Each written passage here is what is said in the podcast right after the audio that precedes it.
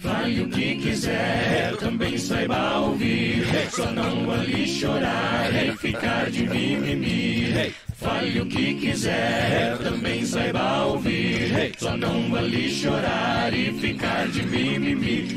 Concordando em discordar, se necessário. Concordando em discordar, não seja otário. Concordando em discordar, se necessário. Concordando em discordar, não seja otário. Começando agora mais um Concordando em Discordar. Meu nome é Diogo Pires. E eu, pela terceira vez de boca cheia, sou Felipe Falcão. Não, isso aqui já vai ser. Já é, mano. já é padrão, só come. É padrão. Ó, ó, ouve. Ai, papai. Vamos aí. Caguei Estamos aqui no mais, mais um episódio. Não é? Vamos Nossa, dar. mano, tá Vamos começar tudo. aqui agora pelo nosso Apoia-se. Pra gente não Apoia- esquecer, né? É, o apoia.se barra sede CED Podcast, sede podcast. Pelo amor de Deus. Vai lá, confere. né? tem, tem dois tipos lá de apoia-se. Você que tá gostando desse projeto, manda ver, vai lá, apoia é a partir de um real. E o que não for fazer falta pra você, ajuda nós aí pra continuar aqui com, com esse projeto aí. Isso, e antes que eu me esqueça também, porque eu, eu sou youtuber. Então, se você estiver assistindo isso no YouTube, pelo amor de Deus, se inscreve no canal, ativa o sininho, dá aquele gostinha pra nós. Porque eu tava vendo ontem, 53% das pessoas que ouvem o podcast no YouTube não são inscritos.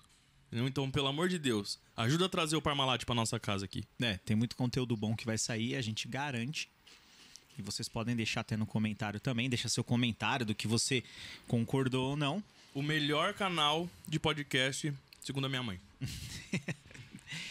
É isso, vamos aqui pros patrocinadores. Grande patrocinadores, a primeira, o primeiro patrocinador que nós temos é a Global Clean, grande Global Clean. Se você aí agora nesse final de ano aí, nessa reta final de ano, até no começo do ano que vem, você tá precisando de uma limpeza, você vai ficar longe por uns dias, precisa limpar a sua casa, precisa aí passar uma roupa, você tá com preguiça de cozinhar, você precisa de um personal cook. Eu falei certo? Agora foi, hein? Manda esse SMR, personal cook.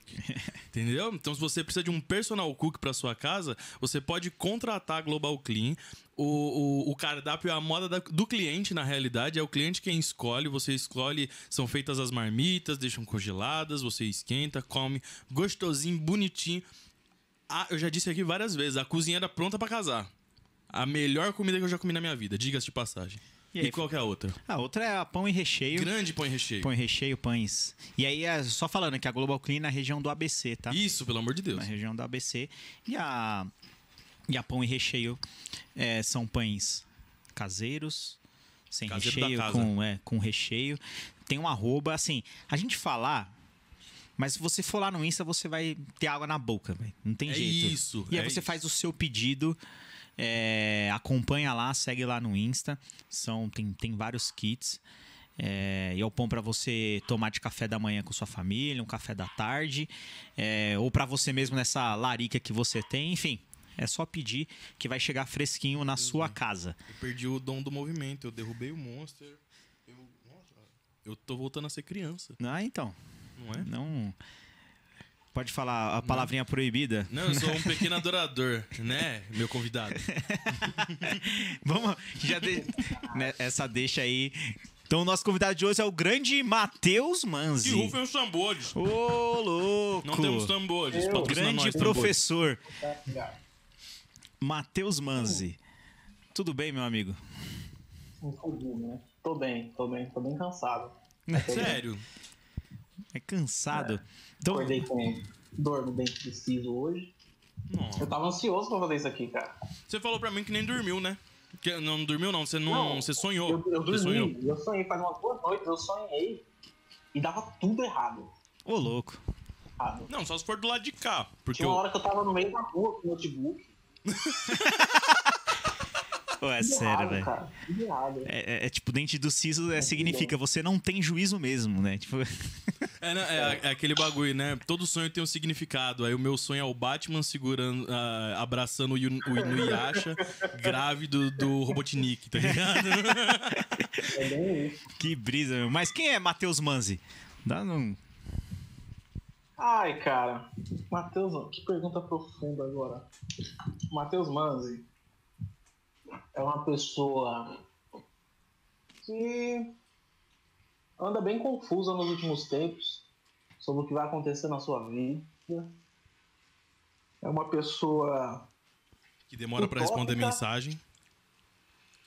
e que demora para. Esse é o meu resumo. Uma pessoa confusa, utópica e que demora para responder mensagem. Isso me define. Eu tenho um problema sério com esse negócio de mensagem, cara. Isso é Sério, eu nem percebi. uma patologia, assim. Uma. Eu, eu nem Não, sei do que você tá é sério, falando. cara. É com todo mundo. Com a minha mãe, com com o meu pai, com qualquer pessoa. Eu demoro para responder. Eu até E o pensei. pior é que Hum. Pode falar. eu não sei por que isso acontece. Às vezes eu me forço. Teve uma época que eu falei, não, eu vou. Toda segunda-feira eu vou tirar pra responder minha família.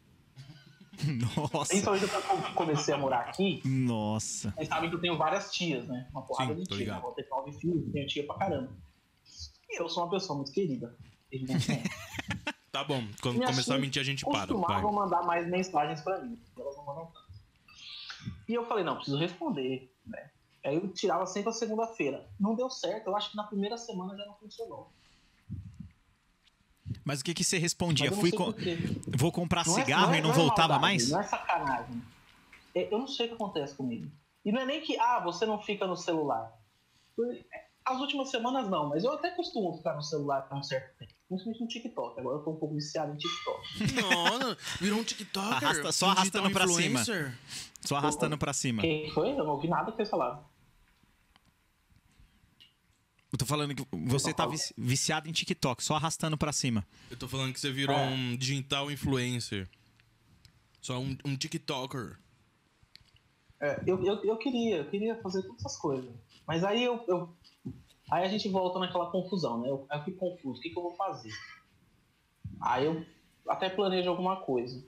Mas aí embola tudo e eu não faço nada. Mas, mas... Manda, manda. Mas Eu sou o. procrastinador também. Mas essa sua, inde- é essa inde- indecisão, mas é assim, você tá falando que tá muito confuso, mas você foi por uma. É federal que você foi? Uma federal? Estadual. Uma, uma estadual. E acho que essa confusão, cara, você foi fazer o quê? Biologia? É. Biologia. Biolo- Não, isso não foi confuso. Biologia eu sempre quis, desde pequeno. Eu queria fazer biologia. Aí teve uma época que eu quis fazer música. Peguei essa época. É. Mas aí também. te- teve até uma vez que eu fui assistir um- uma masterclass do, do Mozart Mello. Não sei se vocês lembram ou conhecem. Tô ligado. Puta mestre da guitarra, principalmente aqui em São Paulo. E, e ele falou: Meu, faculdade de, de música é uma coisa para um público bem específico. Assim. Não é só porque você gosta de tocar ou porque você quer dar aula de algum instrumento que você vai fazer faculdade de música, porque é um negócio que você vai aprender coisas que as pessoas geralmente não esperam. Assim. É coisa para música clássica e no máximo jazz. Você não chega perto nem do blues. E aí eu falei, é, talvez não seja isso que eu quero, que eu quero não. Mas eu acabei voltando para biologia. Eu comecei, na verdade, a fazer análise e desenvolvimento de sistemas. Show. Eu acho que eu ainda, eu acho que nessa época eu ainda tava na igreja, eu acho. Mano, Mas tava. foi, cara. Tava assim. É, porque foi logo que eu saí da escola, foi 2013 2000 isso aí. eu É. comecei. É. Eu fiz Tava o assim- primeiro semestre. Tava assim porque a gente começou a trocar ideia em 2013. Hum, caraca, faz quase 10 anos. Já fazem. 10 anos? Eu não tô entendendo essa conta. É, é, Mas quase. É quase, né? Eu entendi que você falou já faz. Eu entendi que você falou já faz 10 anos. 10 anos, faz. Não, faz quase. Mas foi a pior decisão que eu tomei, cara. Assim, foi bom por um lado, porque eu descobri que esse negócio de você ir fazer. Ah, não, faz rapidinho. Porque eu fui fazer, porque eu não passei em biologia, né? Falei, ah, vou fazer porque são só dois anos. Eu gosto de tecnologia, é uma área que pode dar dinheiro, vou fazer. Me lasquei. Não façam isso, você que está ouvindo, não faça isso. Não faça. não faça as Eu coisas só por lá dinheiro. no, no metrô Paraíso. Todo dia eu pensava em pular na linha do trem, cara. Nossa. Putz. Era ruim demais. E o primeiro semestre eu fui até bem, porque era mais uma parte de sistemas da informação, era uma parte que não envolvia muita matemática, nem muita programação, eram as bases. Então, estudei para as provas, fui bem. Nessa época, eu até lembro, eu estava dando aula no CFM já. Eu acho que a gente já se conhecia há um tempo, então, Felipe. Já, eu por- dando aula no CFM. Já porque eu lembro que primeiro eu comecei a trocar ideia com o Danilo, quando eu voltei pra Mauá. E aí logo depois que eu comecei a trocar ideia com o Danilo, o Danilo já me apresentou pra você, pro Kaique. Aí a gente começou a célula lá na casa da Edna e do, do Sérgio. Foi. Foi nessa pegada. Eu, eu acho que você. Eu acho que a gente começou a dar aula no CFM junto, inclusive. Foi, foi na mesma época. Uhum. E, e aí eu fui bem nas provas. Aí, nos- quando foi começar o segundo semestre, já tava desanimado pra caramba. Aí eu fui pra aula, aula de cálculo. Cálculo 1, tinha outros cálculos. Eu nem sei do que você tá falando. Eu saí e eu nunca mais voltei. Eu cancelei a minha matrícula, nunca mais voltei. Eu Falei, realmente não é pra mim. Eu odeio matemática, eu não entendo matemática. É, a gente E é percebeu, aí. né? 10 anos que a gente se conhece aí. Quase. Ó, né? Entendeu? Quase. Mas eu sou, às vezes eu sou, às vezes eu vou fazer as contas aqui no final do mês, Hum. pra pagar as contas, eu pareço a Dilma. Dobrando a meta? Dilma fazendo a conta? Dobrando a meta? Igualzinho a Dilma. É, igualzinho a Dilma. Tô fazendo a conta e eu, eu, eu me perco, dá um número nada a ver. É um saco. Aí você fala, quer saber, eu vou estocar eu- vento. É. Cadê minha mandioca? Mas aí, aí você seguiu pra biologia. Aí foi, você saiu É, e foi pra biologia. estudar, eu falei, não, vou voltar a estudar. Aí antes ainda eu cometi outro erro.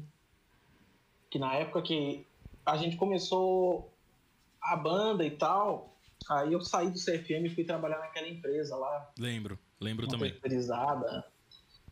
E era uma empresa de logística. E eu não sei onde eu tava com a minha cabeça. Eu fui fazer isso na minha vida. Ah, outro mano. erro também. É, é porque na realidade eu entendo que. Não só naquela época, né? Acho que até hoje. A gente tenta se encontrar ainda, né? Na, na realidade, entendeu? A gente tá. Até porque a gente tá sempre mudando. Então, não é um bagulho que, ah, onde o vento leva eu tô indo. Mas não, eu quero. é, eu quero ver se isso aqui é pra mim. Eu quero ver se isso aqui rola. Ou se isso aqui não rola, entendeu? E principalmente naquela época que era uma, uma época que a gente tinha. Tempo de errar, tá ligado? A gente tinha tempo de errar e objetivo. É, é. E falei, não, é, vou conseguir trabalhar e, e- e dar conta das outras coisas, e vou ganhar mais, pra comprar mais equipamentos, e pagar hora de estúdio e. Porra nenhuma. Eu fiquei três semanas. três semanas. Foi, não né, um mês. Foi isso mesmo. Eu assinei o contrato num dia, no outro dia eu fui demitido. Eu dei prejuízo pra empresa de 900 reais. Em Mano. três semanas. Mano, mano. Por causa de mim, mudaram as regras da empresa. Por causa de mim. Caraca, mano. Mano. É. Você mandou, cê mandou essa, eu lembrei de quando eu tava trampando no Burger King. Pode falar Burger King aqui? Pode? Pode, né? Se eles mandar uns lanches, melhor ainda. Não é? Só não manda o processo. O lanche você pode mandar. É, e eu comecei a trampar no Burger King e, mano, foram os três piores meses da minha vida, velho. Eu. Olha, e- e sem brincadeira. E não assim, não só por conta do trabalho. O trabalho é Masterchef. É gritaria, é nego pedindo o bagulho. E foi aí que eu, inclusive, falei, acho que pra você e pro Diogo na época, que eu descobri qual que é o sentido do fast food. Que quem tá lá fora esperando lanche, fast. Quem tá lá dentro, meu amigo, food. E food muito, tá ligado? Você tá ligado? E aí, tipo, mano, é- o problema na Eu não realidade. que ouvir merda de cliente ainda. Exatamente. É que como eu ficava lá dentro, eu já não ouvia esse tipo de merda. Aí o que acontece? É, eu lembro que lá o, o maior problema não era nem o trampo em si. O trampo também era pegado porque era correria. Não podia, tipo, ter fila, ter gente esperando. O bagulho tinha que ser: você compra aqui, pagou, pegou o lanche. Ponto. O problema maior é porque era gente, eram pessoas muito novas que trampavam lá. E é uma galera que, tipo assim, pô, agora eu sou o maluco que vai treinar, eu vou fazer esse mano lamber o chão. E eu nunca fui muito bom com esse tipo de política. Uhum. E aí eu lembro que quando deu três meses, que a mulher chegou em mim e falou, ó, a gente vai te efetivar. Eu falei, não, não, não quero. Ela falou, mas como assim? Eu falei, não, eu não quero, eu não, não consigo. Eu não consigo ficar aqui. Eu odeio você, eu odeio todo mundo que tá lá dentro, eu odeio esse lugar, eu odeio atender cliente, eu odeio fazer esse tipo de coisa. Eu não consigo. Eu não consigo. Não é pelo trabalho, é pelas pessoas. As pessoas que estão aqui não fazem com que eu tenha vontade de estar aqui. Ponto. Tá ligado? E aí foi quando eu saí. Basicamente. Comigo foi assim também, só que foi ao contrário. Mandaram eu sair. Te convidaram a se retirar? O maluco chegou em você e falou: A gente odeia você, a gente odeia sua família, a gente odeia quando você chega. Ninguém aqui consegue trabalhar quando você tá aqui. Era horrível, cara, era horrível. Porque era, o, o- serviço era assim. Eu não sou muito bom. Eu sou uma pessoa, meio bagunçada da cabeça. Jura? Quando Eu também não tenho percebi. muita- quando jogam muita informação na minha cabeça, eu travo. Eu bugo muito facilmente. E aí o serviço era assim, era uma empresa de logística que prestava serviço para uma empresa de polímeros aí no, em Mauá. Então, a gente era responsável por agendar o transporte de todos os funcionários daquele setor da empresa. Táxi, ônibus, a porra toda. Beleza. Certo. Então, era uma loucura, porque você estava atendendo o telefone falando sobre o transporte do funcionário A. E ao mesmo tempo você estava mexendo no computador so- sobre o transporte do funcionário Z. A minha cabeça Travava. Tra- Bugava, né, mano? teve uma vez e a gente a, a empresa ela não tinha é, os motoristas então ela é, contratava taxistas de essas empresas de táxi que eu não sei mais se existe com Uber agora né? Ele costumava existir no meu tempo existia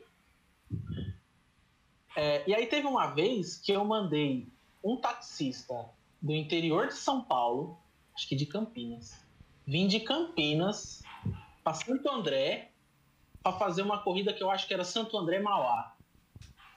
Pensa o valor que ficou isso. Nossa, cara. É, eu fiz Você isso umas ou três essa, velho? Caraca, mano. É. É. Eu fiz umas duas três vezes. Não dá, velho. Isso quando eu não causei com gente é, poderosa assim da empresa, sabe? Tinha umas regras lá. Tipo, eles não podiam ligar pra gente, pra gente agendar a corrida. Eles tinham que pedir no sistema. Foi a regra que me explicaram quando eu cheguei lá. Então essa pra mim era a regra. Um belo dia eu tô lá, e aí nesse dia, todo mundo falou, não, a gente vai almoçar, você aguenta ficar aí sozinho? Falei, aguento. Ué, como não? Pai tá on. Deixa nas costas É. aqui. Aguento. Aí toca o telefone. Eu atendo. Aí era uma mulher lá. Aí ela pediu pra eu agendar. Eu fui todo educado. Falei, assim, não, não podemos fazer isso pelas regras da empresa. Tem que ter um sistema. Mas como assim? Ficou putaça. Aí depois eu descobri que a mulher era uma chefona lá dentro da empresa. E aí, que óbvio, pros chefões eles faziam. Mas ninguém me deu uma listinha, sabe? De procurada. Um assim, tutorial, né, de como que faz o bagulho. Ninguém falou isso pra mim. Então, por essas e outras, em três semanas eu fui demitido. Mas foi bom, cara. Eu chorei quando eu fui demitido, de alegria. Assim. Fiquei no ponto de ônibus chorei de alegria. Que alívio. De alívio, de alívio. Boa. Aí eu cheguei em casa, liguei pro meu pai, porque eu entrava às 8 da manhã. Eu cheguei em casa às 9 da manhã. Aí ele falou, ué, por que, que você já tá em casa? Eu falei, eu fui demitido. Ele começou a rir da minha cara. Mas aí depois dessas experiências eu falei, não, eu vou voltar a estudar e. e... Eu já tava nisso, eu já tava uns dois anos sem estudar. Na época da escola eu já não era um- uma pessoa muito estudiosa. Então você imagina, né? Aí eu voltei a estudar e aí eu passei em biologia. Caraca, que guinada. Ah, mas eu acho que todas as, as fases que nós passamos, nós somos jovens ainda. Então, E amanhã? e jovem será. É. Aí a, a gente tem to- todo, esse, todo esse tempo ainda, né? Então, por exemplo, eu e o Fê aqui estamos nesse novo projeto e, pô, estamos indo. Né? Muitas coisas aconteceram. Então, é meio que a gente ter pra gente que é aproveitar ca- cada oportunidade que nunca é tarde, né?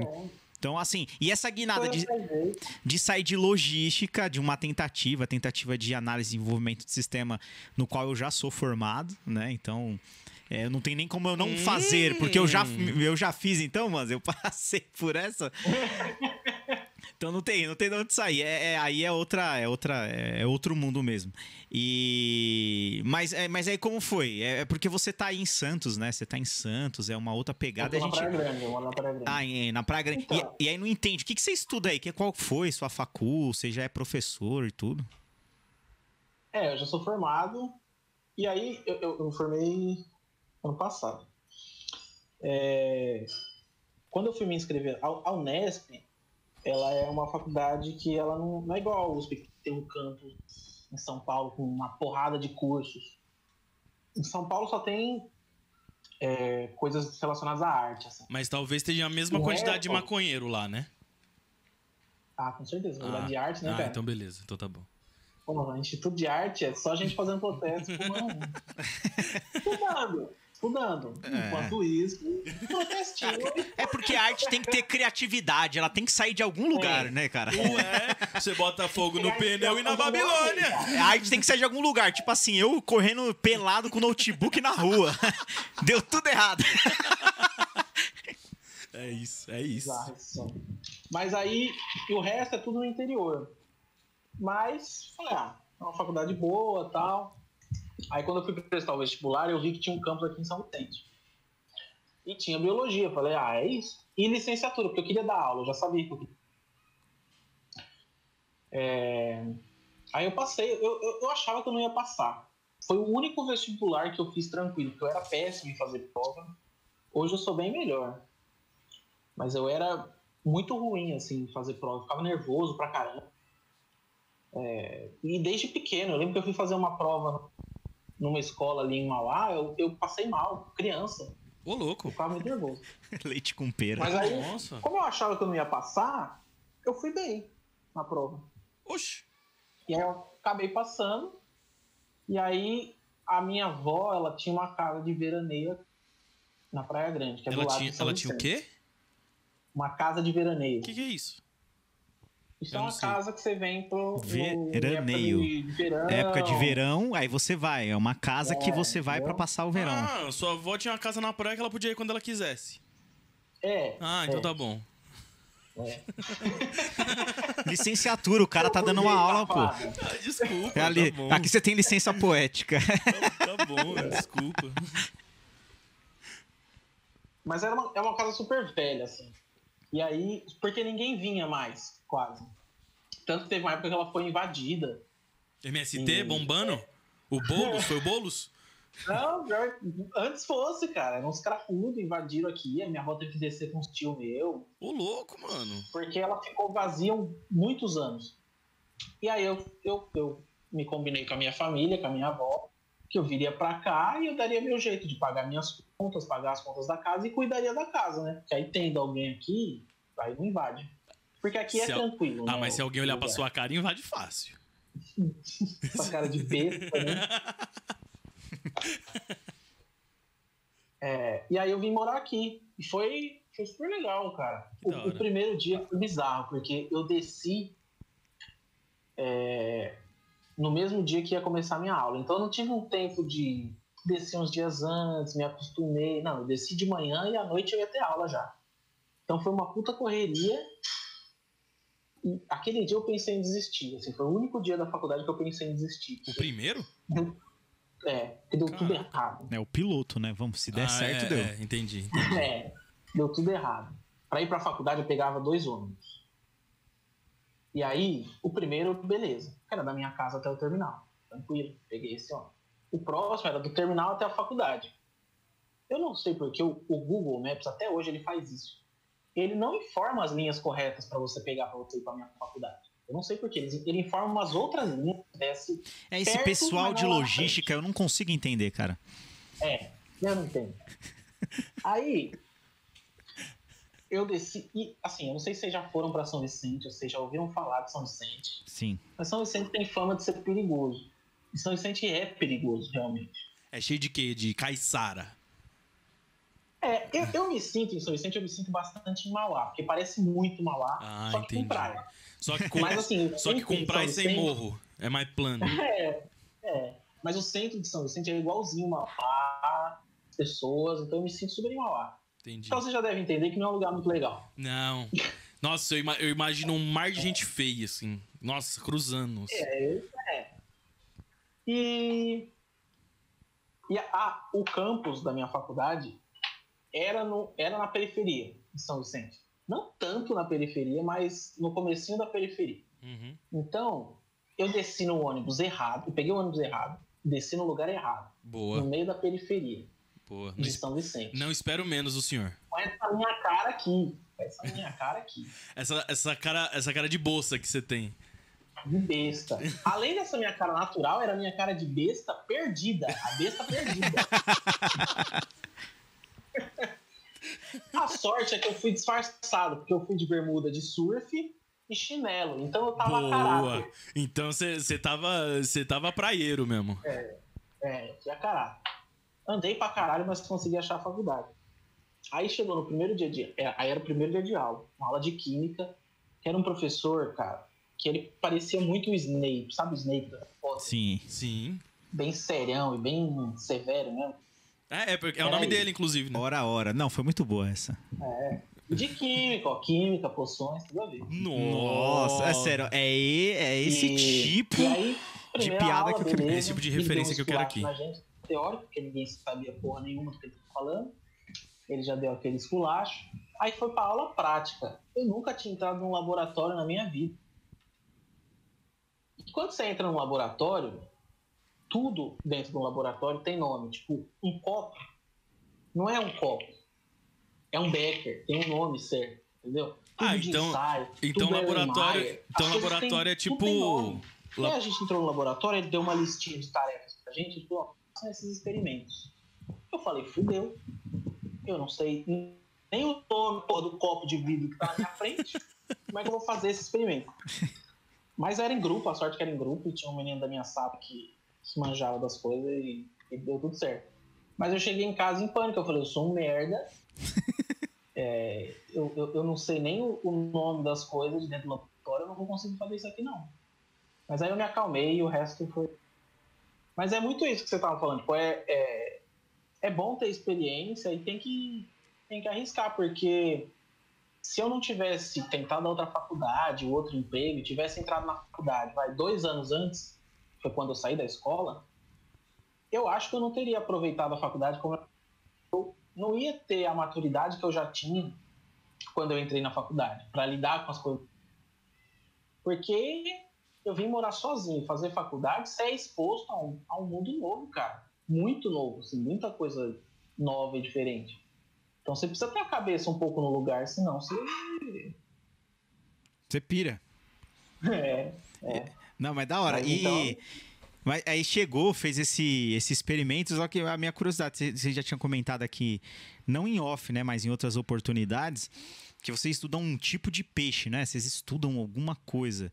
Acho que nessa faculdade, É. enfim. Eu não sei se tem outras coisas, mas você estudou algo bem específico, né? Qual que é o objetivo? É, é porque Foi. você falou que tem questão de licenciatura e tal, mas é focado o que essa, essa faculdade?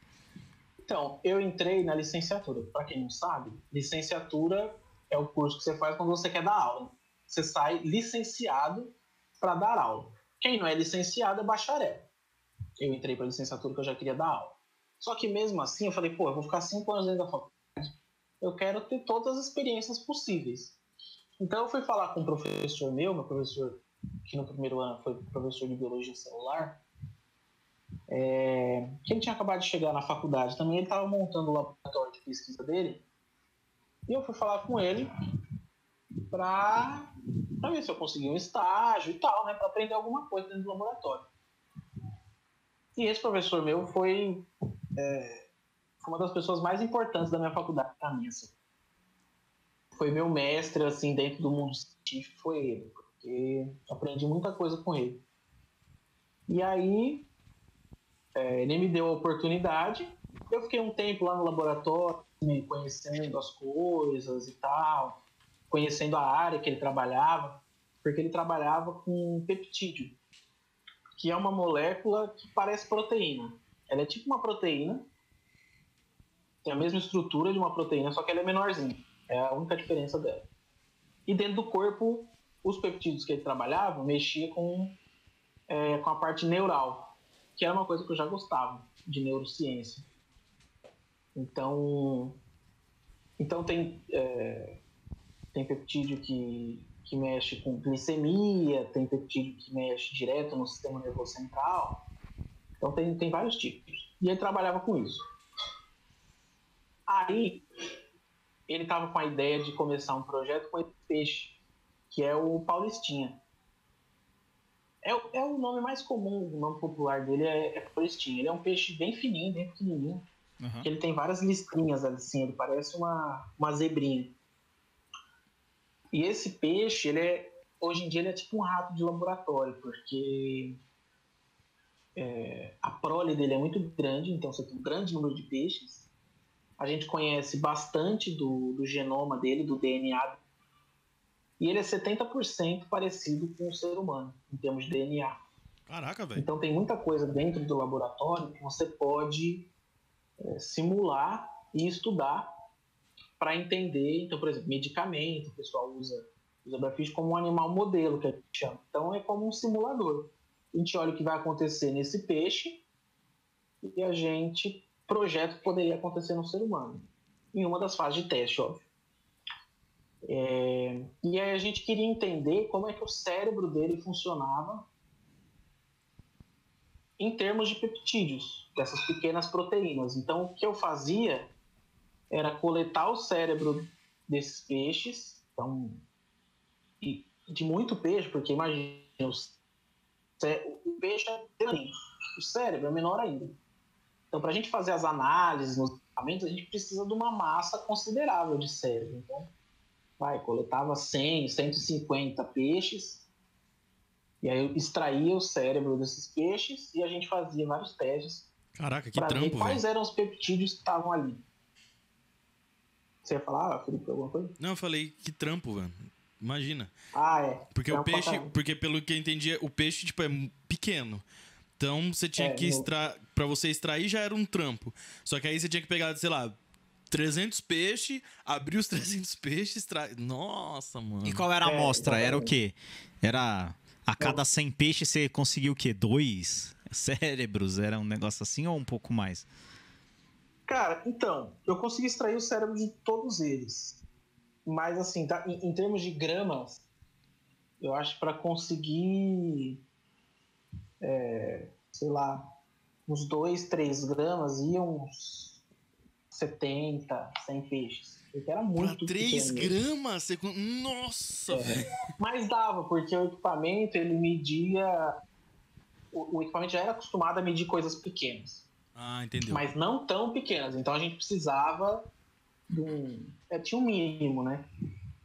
É, e aí a gente via, a gente queria saber quais eram os peptídeos que tinha no cérebro desse peixe. Porque já que ele é um animal modelo, então se a gente quer fazer testes nele, a gente precisa conhecer primeiro o que tem ali. Porque, por exemplo, se eu jogo um, um medicamento ali, depois, eu quero ver quais as alterações que aconteceram. Para eu saber as alterações, eu preciso saber o que tinha antes, para ver o que alterou que foi o que eu fiz depois. No segundo projeto, eu estudei, eu fiz com epilepsia, e aí tinha um, um medicamento que a gente estava testando para ver o efeito em epilepsia e tal. Mas ah, foi muito legal é, esse tempo no laboratório. Eu fiquei dois anos lá, com meu professor. Mas depois eu saí também, porque é, depois no tempo de faculdade, embora eu já tenha entrado com as minhas expectativas, muita coisa mudou, porque você vai fazendo as disciplinas, você vai lendo, você vai estudando, você vai fazendo estágio em escola. Teve uma época que eu fazia três estágios, dois estágios em escola, um estágio no laboratório. Então você é apresentado a muita coisa. Então várias ideias várias expectativas mudam. Então quando eu entrei na faculdade, eu queria ser professor, mas a minha ideia era, não, eu quero só dar aula é, em faculdade e no máximo dar aula em ensino médio, que aí eu posso falar umas coisas mais legais, quero trabalhar com criança. Hoje em dia minha ideia é completamente diferente. Eu continuo querendo trabalhar em faculdade, é, mas eu adoro trabalhar no ensino básico, né, que é o ensino fundamental, o ensino médio. Adoro. E aí, agora o meu objetivo mudou. Porque antes eu trabalhava com peixe, agora eu saí do laboratório. Agora não, eu saí acho que em 2018 E agora o meu objetivo é trabalhar com educação, porque foi uma coisa que eu descobri na faculdade que tem muita é, ciência na educação. A gente acha que não, mas tem muita pesquisa científica que é feita para a educação. Então, foi uma coisa que eu acabei me apaixonando e aí meu objetivo agora é esse. Mas como chegou o coronavírus, eu não consegui Evoluir. começar no estado nem nada, né? Ninguém, né? Todo mundo parou. Não, é, Aí você podia estar testando nos peixinhos, né? Como que eles reagem à Coronavac. Hum, Alô, Com Dória, um abraço. Não, você pode ter certeza que o esse peixe, o zebrafish, o paulistinha é usado para alguma coisa de vacina. Caraca, velho. Porque tem as fases de testes, né? Primeiro você testa. Geralmente, produto químico, medicamento, geralmente você começa com animais invertebrados. Depois você passa para pequenos vertebrados, ratinho e tal, coelho. Depois Pô, coelho vertebrados não, de coelho é porte sacanagem. médio, que é cachorro. E aí, de- aí depois de várias fases que você chega no ser humano. É, então, com certeza, o zebrafish foi, foi, Ah, não, foi pra- testado em algum momento. Pra aí, mim, tá? dependendo do ser Coronavírus. humano, tem que ser o primeiro, velho. Dependendo do tipo do ser humano ali, você bota ele primeiro. e, e é isso, entendeu? E pra, pra mim, o esquema. muita Pra, pra mim, o esquema é Thanos. Entendeu? É 50%. 50-50, vai no 50-50, sorteio. entendeu? Que, aliás, que filme, né? Porra. Mano, um bom filme, eu diria. Um senhor filme, cara. Não, um bom filme, eu diria. Isso, chorei. Chorei Não, no Vingadores. eu- eu no, no No. Guerra Infinita chorei. Aquela hora do. do... Eu tava indo. Eu tava indo bem. Ah. Aí quando o Peter Parker morreu, nos braços do Homem de Ferro, Não, mano. ali acabou comigo. É, é que é assim, como eu sempre curti muito HQ, esses bagulho e tal, eu sempre vi os filmes por um outro lado, por uma outra perspectiva, tá ligado? Que é do tipo, eu quero assistir pra ver se o que eu li os caras vão botar mesmo. Entendeu? Muita coisa, de fato, eles conseguiram colocar e eu achei muito louco. O que eu comecei a desacreditar foi no Capitão América Guerra Civil. Por quê? Tudo bem. Assim, pra indústria, pro universo Marvel, aquele filme foi muito importante, porque eles começaram a colocar outros heróis que não tinham, que não estavam ali no meio, que não estavam inseridos. O Homem-Aranha, por exemplo, foi um desses. A questão é que assim, se você pegar a HQ da Guerra Civil, o que acontece? Não sei se você sabe, mas o que acontece é que o Homem de Ferro mata o Capitão América na Guerra Civil. Nessa treta, Capitão América morre. E quem pega o manto e o escudo do Capitão América é o Buck, que é o soldado invernal. Ele vira o novo Capitão América. Só que eu sabia que isso não ia acontecer, porque o nome do filme é Capitão América Guerra Civil. Você tá entendendo? É a mesma coisa de, man- de, de colocar o duro de matar. Porque ele é duro de matar, ele não vai morrer. Mesmo que o título seja Duro de Matar, um bom dia pra morrer, tá ligado? Os caras não matam o maluco. Então é a mesma pegada. Aí o que acon... Só que o problema pra mim, no caso desse filme em específico, foi a última cena. Ah, o, o último trecho, que é os caras mostrando lá, vem o, o, o carro dos pais do, do Tony Stark, soldado invernal vem de moto, mata os caras, e aí o Capitão América, que ele é o Capitão da América, ele é o cara que defende a justiça dos bagulho todo. Eu falo, não, peraí, vamos deixar a justiça de lado, o maluco é meu amigo. Ô, me respeita, velho! Não faz isso comigo, não. É, ele entrou com recurso, né? Aí eu... ele conseguiu, cara. Eu com recurso no STF, É. deu um Armende e fechou, cara. Aí eu comecei a ficar meio assim com os, com os filmes, tá ligado? Eu, por exemplo, eu gostei mais do. Assim, em questão de filme geral. Eu gostei mais do último, que é o Ultimato, do que o do Guerra Infinita.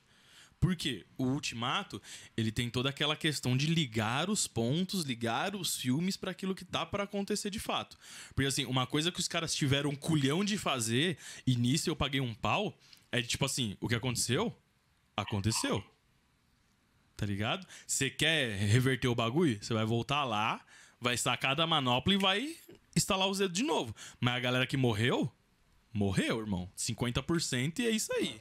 Tá ligado? Aham.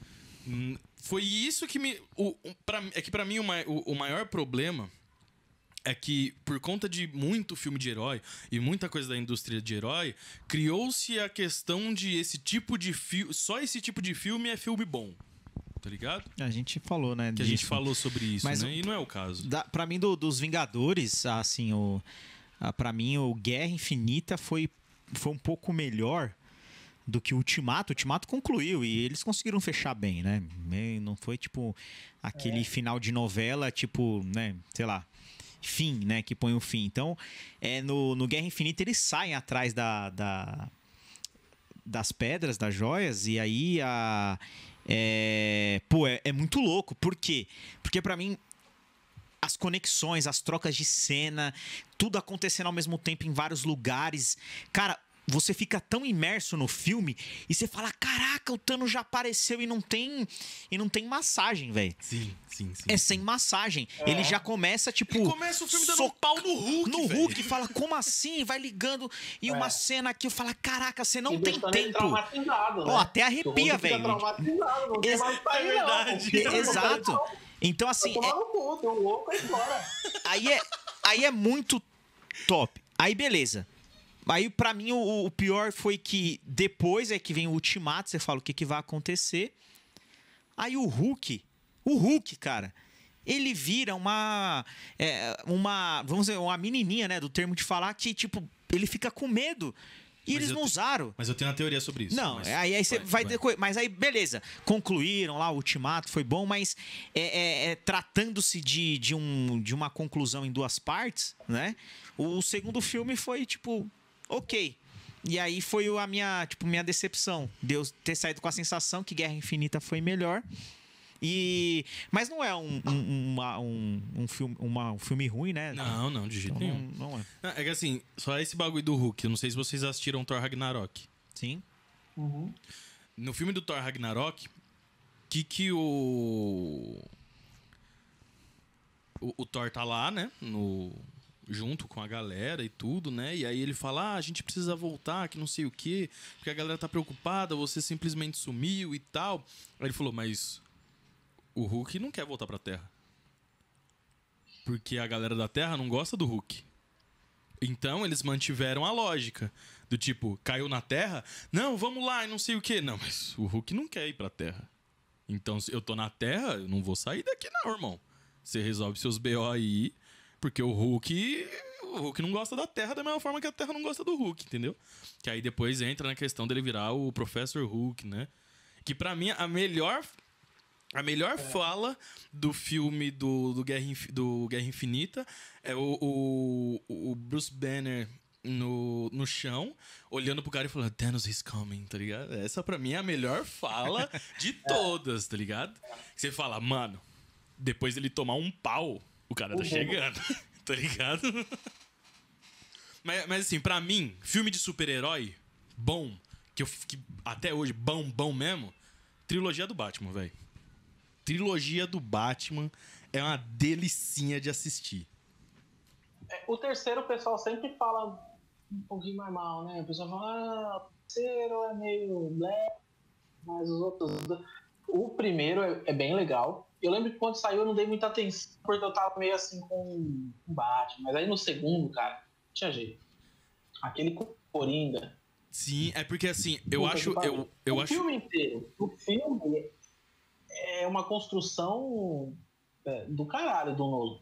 O terceiro eu gostei também. Eu assisti e eu até é, não entendi porque que as pessoas criticavam tanto.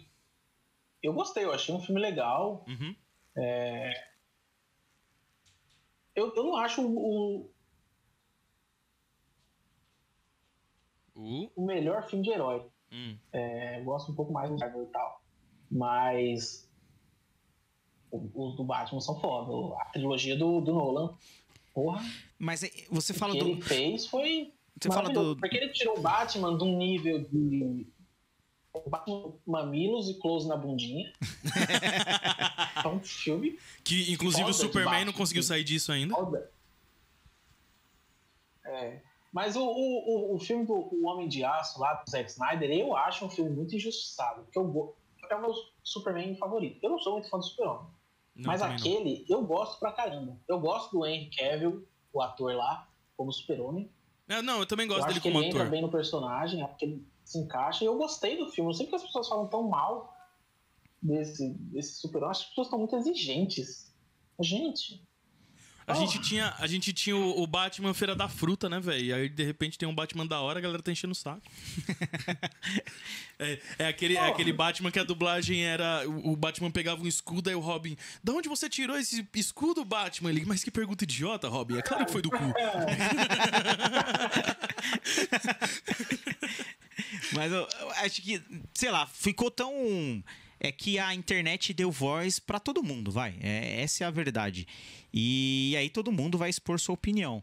E eu acho que criou. Acho não, é uma certeza que. a di- é difícil nós acharmos em qualquer cenário a imparcialidade em determinado assunto. Então, assim, beleza, o que, que eu sou? Eu sou Marvel. Beleza. Você vai entrar no canal do cara, você vai ver o cara é Marvel. Então, beleza, eu tô no conteúdo. Aí você vai do outro lado, eu sou o quê? Eu sou DC ou qualquer outra coisa. Fechado. Mas aí você pega esses canais e joga uma hype absurda. E eles vão promover aquilo que eles quiserem. Por quê? Porque por trás já tem um estúdio que tá vendendo. E, e aí tem essa sensação que você tá falando. Como que os caras falam que tal filme é ruim, mas ele é muito bom? Porque não quiseram vender. O mainstream vai jogar qualquer coisa. E aí, nessa onda de filme de super-herói, tava saindo um por ano, depois saindo três, porque começaram os filmes do- dos super-heróis, os solos, né? Falei, cara, vou assistir, tirar minhas conclusões e não vou nem olhar nada de crítica, porque pra mim vai ser muito bom. E o que os caras estão querendo falar é mais uma opinião ali de um fã tão assim, aquele cara chato que quer tudo perfeito, ou sei lá, um- um- que é com HQ, que vai rolar e etc. E a, e a massa, a massa que Isso, só- você tá me tirando? não, tô- tô- é só. é- é aí que vai indo. Enfim, que vai indo nessa. Então. É, é- é, vi- virou muito isso. Então, pô, a trilogia do Batman, se você for olhar, que aí trilogia é aquilo, né? Você tem o filme que Você você. tem três filmes, né? Essa é a trilogia. É, isso. Então você é bom de matemática. Mas vo- você vê o filme como um, um, um todo, né? Você vê toda a história, a construção e etc. E beleza, fechou. É, mas não deixa de ser um filme top, né? Mas a galera. A não ser Batman vs Superman. Esse é ruim mesmo. Ah, E Liga da Justiça. Esse é também que é, o nome ruim é? mesmo. Denise. É, não, não é Denise. É como que O é? Liga da Ma- Justiça é, também Marta, é. Marta. Você não assistiu o quê? Liga da Justiça. Não perca seu Porque todo tempo. mundo. Porque assim, eu tenho algumas pessoas que, tipo, eu sei que são fanboys e tal, mas eu acompanho várias, al- algumas pessoas no YouTube, pelo menos, que dão opinião de filme que geralmente tem opinião parecida comigo. E eu não vi ninguém falando bem desse filme em nenhum ponto. Uhum. Então eu falei, eu não, vou- não vou estragar essa experiência. Assim, né, perder horas da minha vida assistindo esse filme. O Batman vs Superman, eu tava num hype.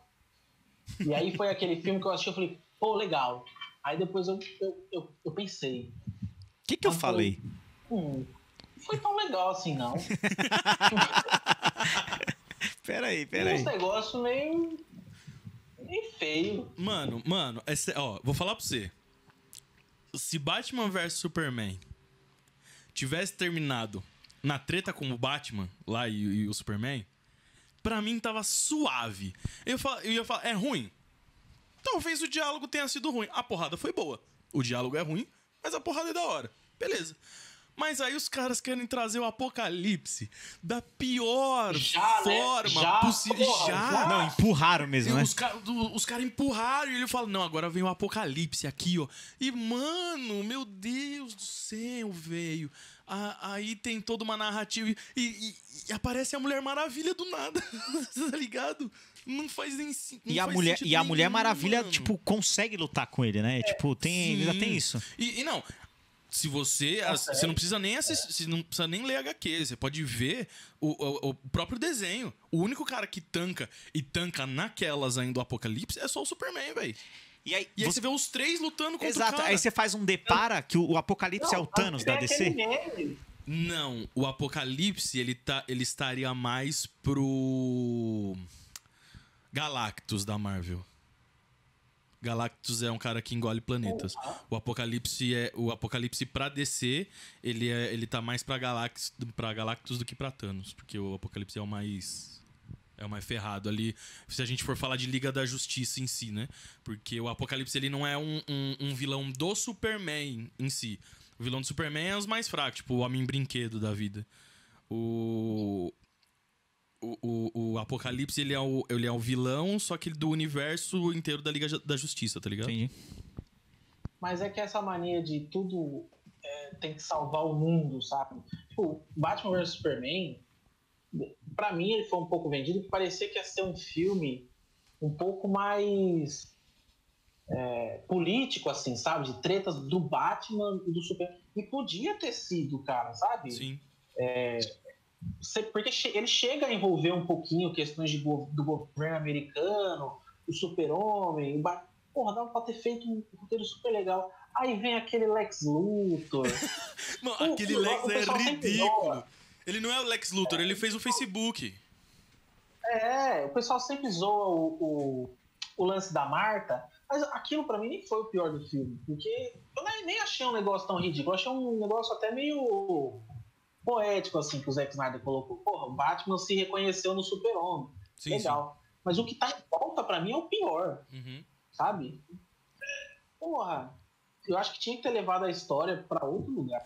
É, Pra outro lugar. um, um bagulho. Um A, ba- a, a Warner e a DC, pra mim, elas erram no ponto elementar. que Elas deviam lançar as animações dela no cinema. Porque as animações dela. Não, são monstros. Aí é. Aí, aí não tem o que competir, tá ligado? Aí é sem filtro, é sem filtro e sem massagem. Total, total, total. Ó, É, as animações do, do Esquadrão Suicida, aquela bosta daquele filme do Esquadrão Suicida. Ma Matheus, ó, eu sei, eu sei que você, eu sei que você não lê quadrinho, mano, mas de verdade. Não. Ma- Mas, de Tipo, verdade, é pequenininho, você pode fazer o download, baixar um aplicativo no seu celular e você consegue ler lá. O Batman que ri. Depois você procura esse quadrinho. A sua vida nunca mais vai ser a mesma depois que você ler esse negócio. Tá ligado? Porque, se, mano, eu queria muito. Estão dizendo, não sei se vai rolar, eu acredito que não. Mas esse maluco aí que fez o Crepúsculo, eu esqueci o nome desse ator, que vai fazer o novo Batman. O Robert Pattinson. É, o Practice. Ele. Dizem, né, que ele tem tudo pra ser o naipe do Batman que ri. Ele tem o porte físico e tudo pra fazer o Batman que ri. Sim, só pra dar um overview sobre, né?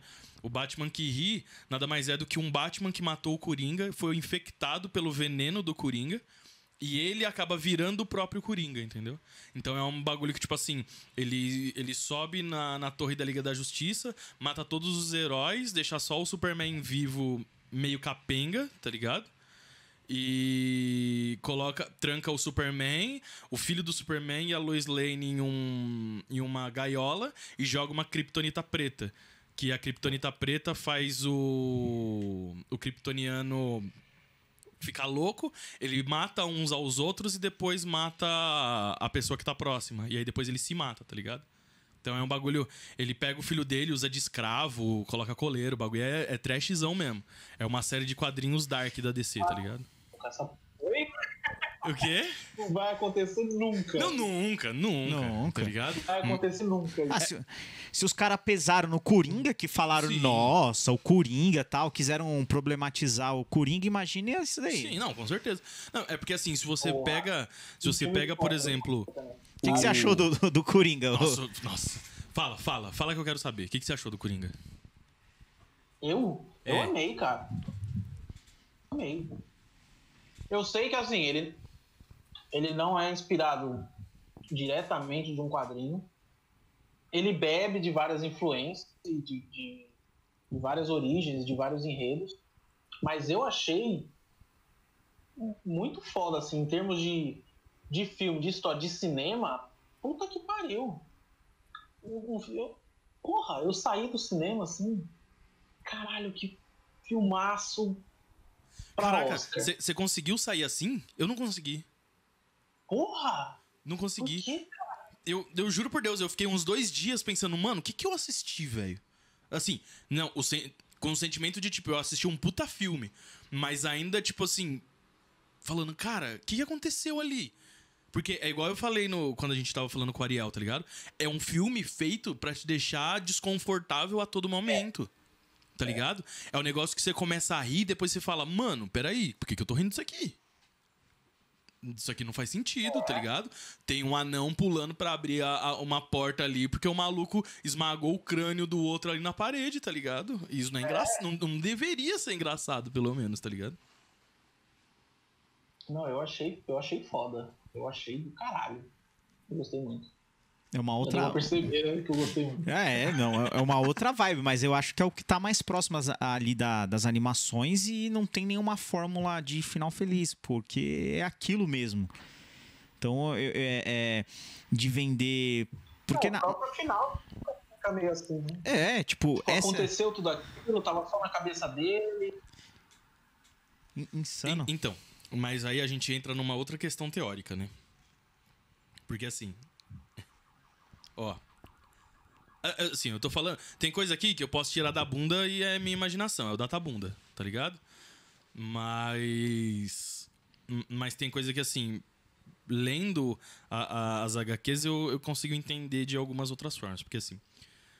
Se a gente for parar pra pensar pelo final do filme, o que, que a gente entende? É o Coringa narrando pra uma pessoa tudo que aconteceu. Certo?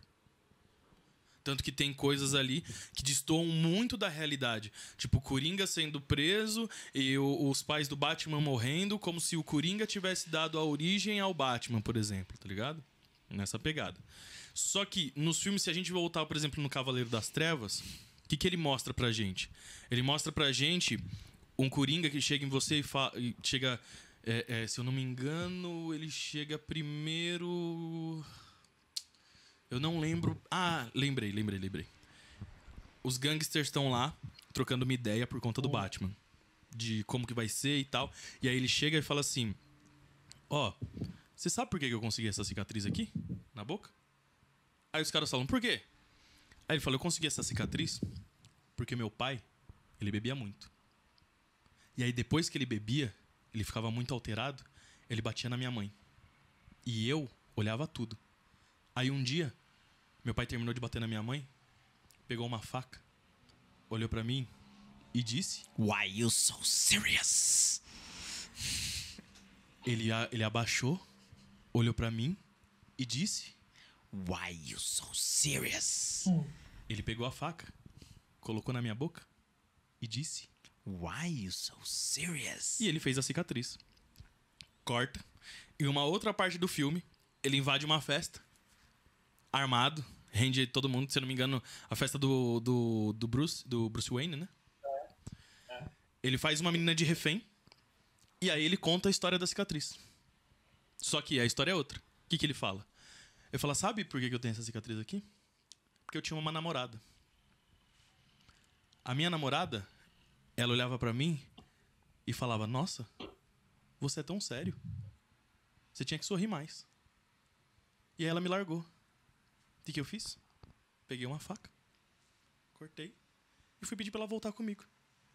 Quando eu cheguei lá, ela me viu como um monstro. E ela nunca mais quis saber de mim. Ou seja, a gente tem duas histórias sendo contadas. Logo a gente entende que o Coringa não é uma pessoa que você pode confiar. Ele não é uma pessoa que você de fato vai saber o que aconteceu. Ou seja, nessa narrativa que a gente vê nesse filme novo do Coringa, onde é ele que tá narrando o que aconteceu, pode ser que aquela história nem tenha acontecido. É. Tá ligado? Pode ser que aquilo lá que ele tá contando, parte seja verdade. Por exemplo, tem, tem a parte que ele acha que o pai do Bruce é o pai dele, por exemplo, entendeu? Então, assim, pode ser que nada daquilo seja real, ou pode ser que parte seja real, ou pode ser que tudo seja real. Mas fato é que é um cara que a gente não pode confiar. E ponto. Tanto que esse é o filme solo, mas você nunca vai ver, por exemplo, o, o Batman do maluco do Crepúsculo lutando contra o, o Coringa desse maluco aí que eu esqueci o nome. Por quê? É um senhor de idade apanhando de um jovem de 25 anos, tá ligado? Não casa. Não casa, entendeu? Isso não tem como acontecer. Mas é só pra dar esse contexto aí pra vocês entenderem, né? Porque eu sou cinéfilo, né, viado? É, é sim, viu? É, é como eu falo pra minha mãe. Minha mãe fala que eu sou muito inteligente. Na realidade, não. Eu sou uma pessoa cheia de informação inútil, entendeu? Essa que é a grande verdade. Ô, ô, ô, mano, mas mudando, mudando um pouco de, de, de assunto né, nessa questão. Eu preciso entender um bagulho, porque você falou pra mim que você tava editando alguns vídeos e tal, né? Sobre. Hoje, hoje, o que, que você faz exatamente? Por exemplo, essa edição de vídeo, eu sei até que você tem um projeto que você tava falando no Instagram. Fala um pouquinho disso aí pra gente, mano. Então, eu saí da faculdade e aí o meu plano era dar aula e fazer mestrado. Aí, 2020, né? É... Para quem é professor, foi um ano bem difícil. Quer dizer, para todo mundo foi, mas para quem é professor foi difícil porque várias escolas, as escolas particulares, por exemplo, não estavam contratando porque o pessoal estava dando aula de casa. Então, várias escolas estavam demitindo ao invés de é, e as escolas públicas pararam todos os concursos. É, e aí eu consegui um emprego com uma professora minha para trabalhar com educação, só com educação ambiental. Aqui na Praia Grande também, que ela tem, ela é fundadora de um instituto que trabalha com biologia marinha e tal, conservação de, de animais marinhos, e ela precisava de pessoas que é, entendessem mais de questões pedagógicas e tudo mais para trabalhar lá e aí ela, ela me chamou e aí eu e a Karine, minha namorada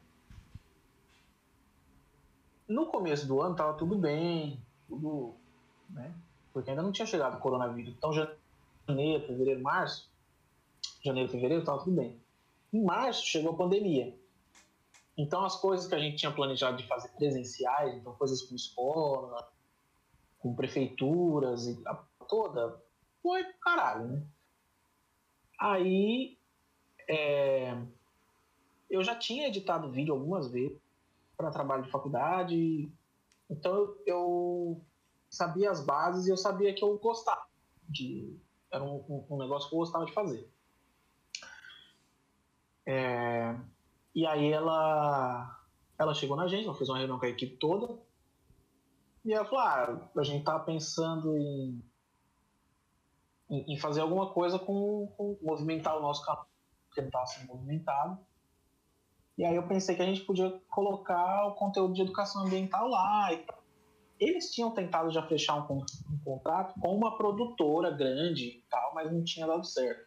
Os caras deram para trás por algum motivo lá. E aí eu falei, não, a gente dá conta. Ela não levou muito café, não. Não, a gente dá conta, a gente faz um piloto. Aí a gente fez um piloto, e aí eles gostaram pra caramba, e aí a gente começou a preparar os vídeos.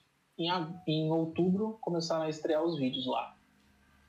No canal do. Eu não sei se eu posso falar, porque eu não sei para que caminho vai essa conversa, né? Então, mas é lá no Instituto Biopesca.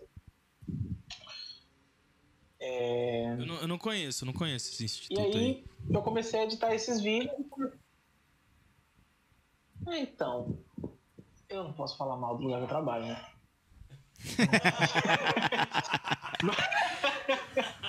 Mas é que assim, é um instituto, para não falar mal, para falar a realidade. Antes da, da, da pandemia, eles eram muito fechados para tecnologia, cara. Tipo, se precisasse editar um texto mais de uma pessoa editando texto, era aquele jeito antigo de editar. Tipo, eu edito aqui no meu Word, depois eu te mando por e-mail, aí você edita aí, depois você me responde por e-mail. Pra gente, Google Drive, um negócio na nuvem, edita na nuvem, tá ali, Google Docs, não, Big Bororó. Aí veio a pandemia, todo mundo começou a usar Google, inclusive os chefes lá, né, que tinham essa resistência. Então, se abriu bastante tecnologia, então várias coisas, então movimentar o YouTube, várias coisas que não aconteciam antes passaram a acontecer. Mas o que o Instituto faz é que ele faz um monitoramento de praias, uma parte do serviço é fazer um monitoramento de praias, porque ah, as empresas que extraem petróleo, aqui no caso Petrobras, por lei, elas têm que fazer esse monitoramento para atestar que a extração de petróleo não está mal para os seres vivos. Na real, faz, faz mal para caralho. É, mas, assim, se não tiver um bicho manchado, eles podem dizer que não está fazendo mal diretamente. Entendi. É, mas faz mal de outras formas. Mas aí o que o, o que o Biopesca faz é monitorar um setor das praias de São Paulo. Então, procurando animais que encalhem e tudo mais. É, quando os animais estão vivos, eles vão lá para a sede, é, eles se recuperam e tudo mais e devolvem à natureza.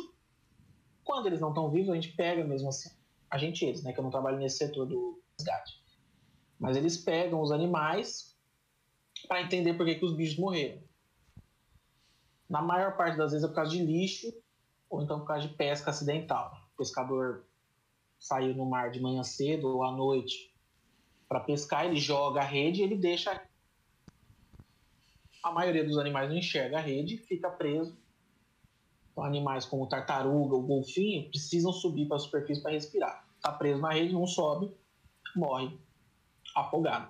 O bicho que vive na água morre afogado. E quando não é isso, é lixo.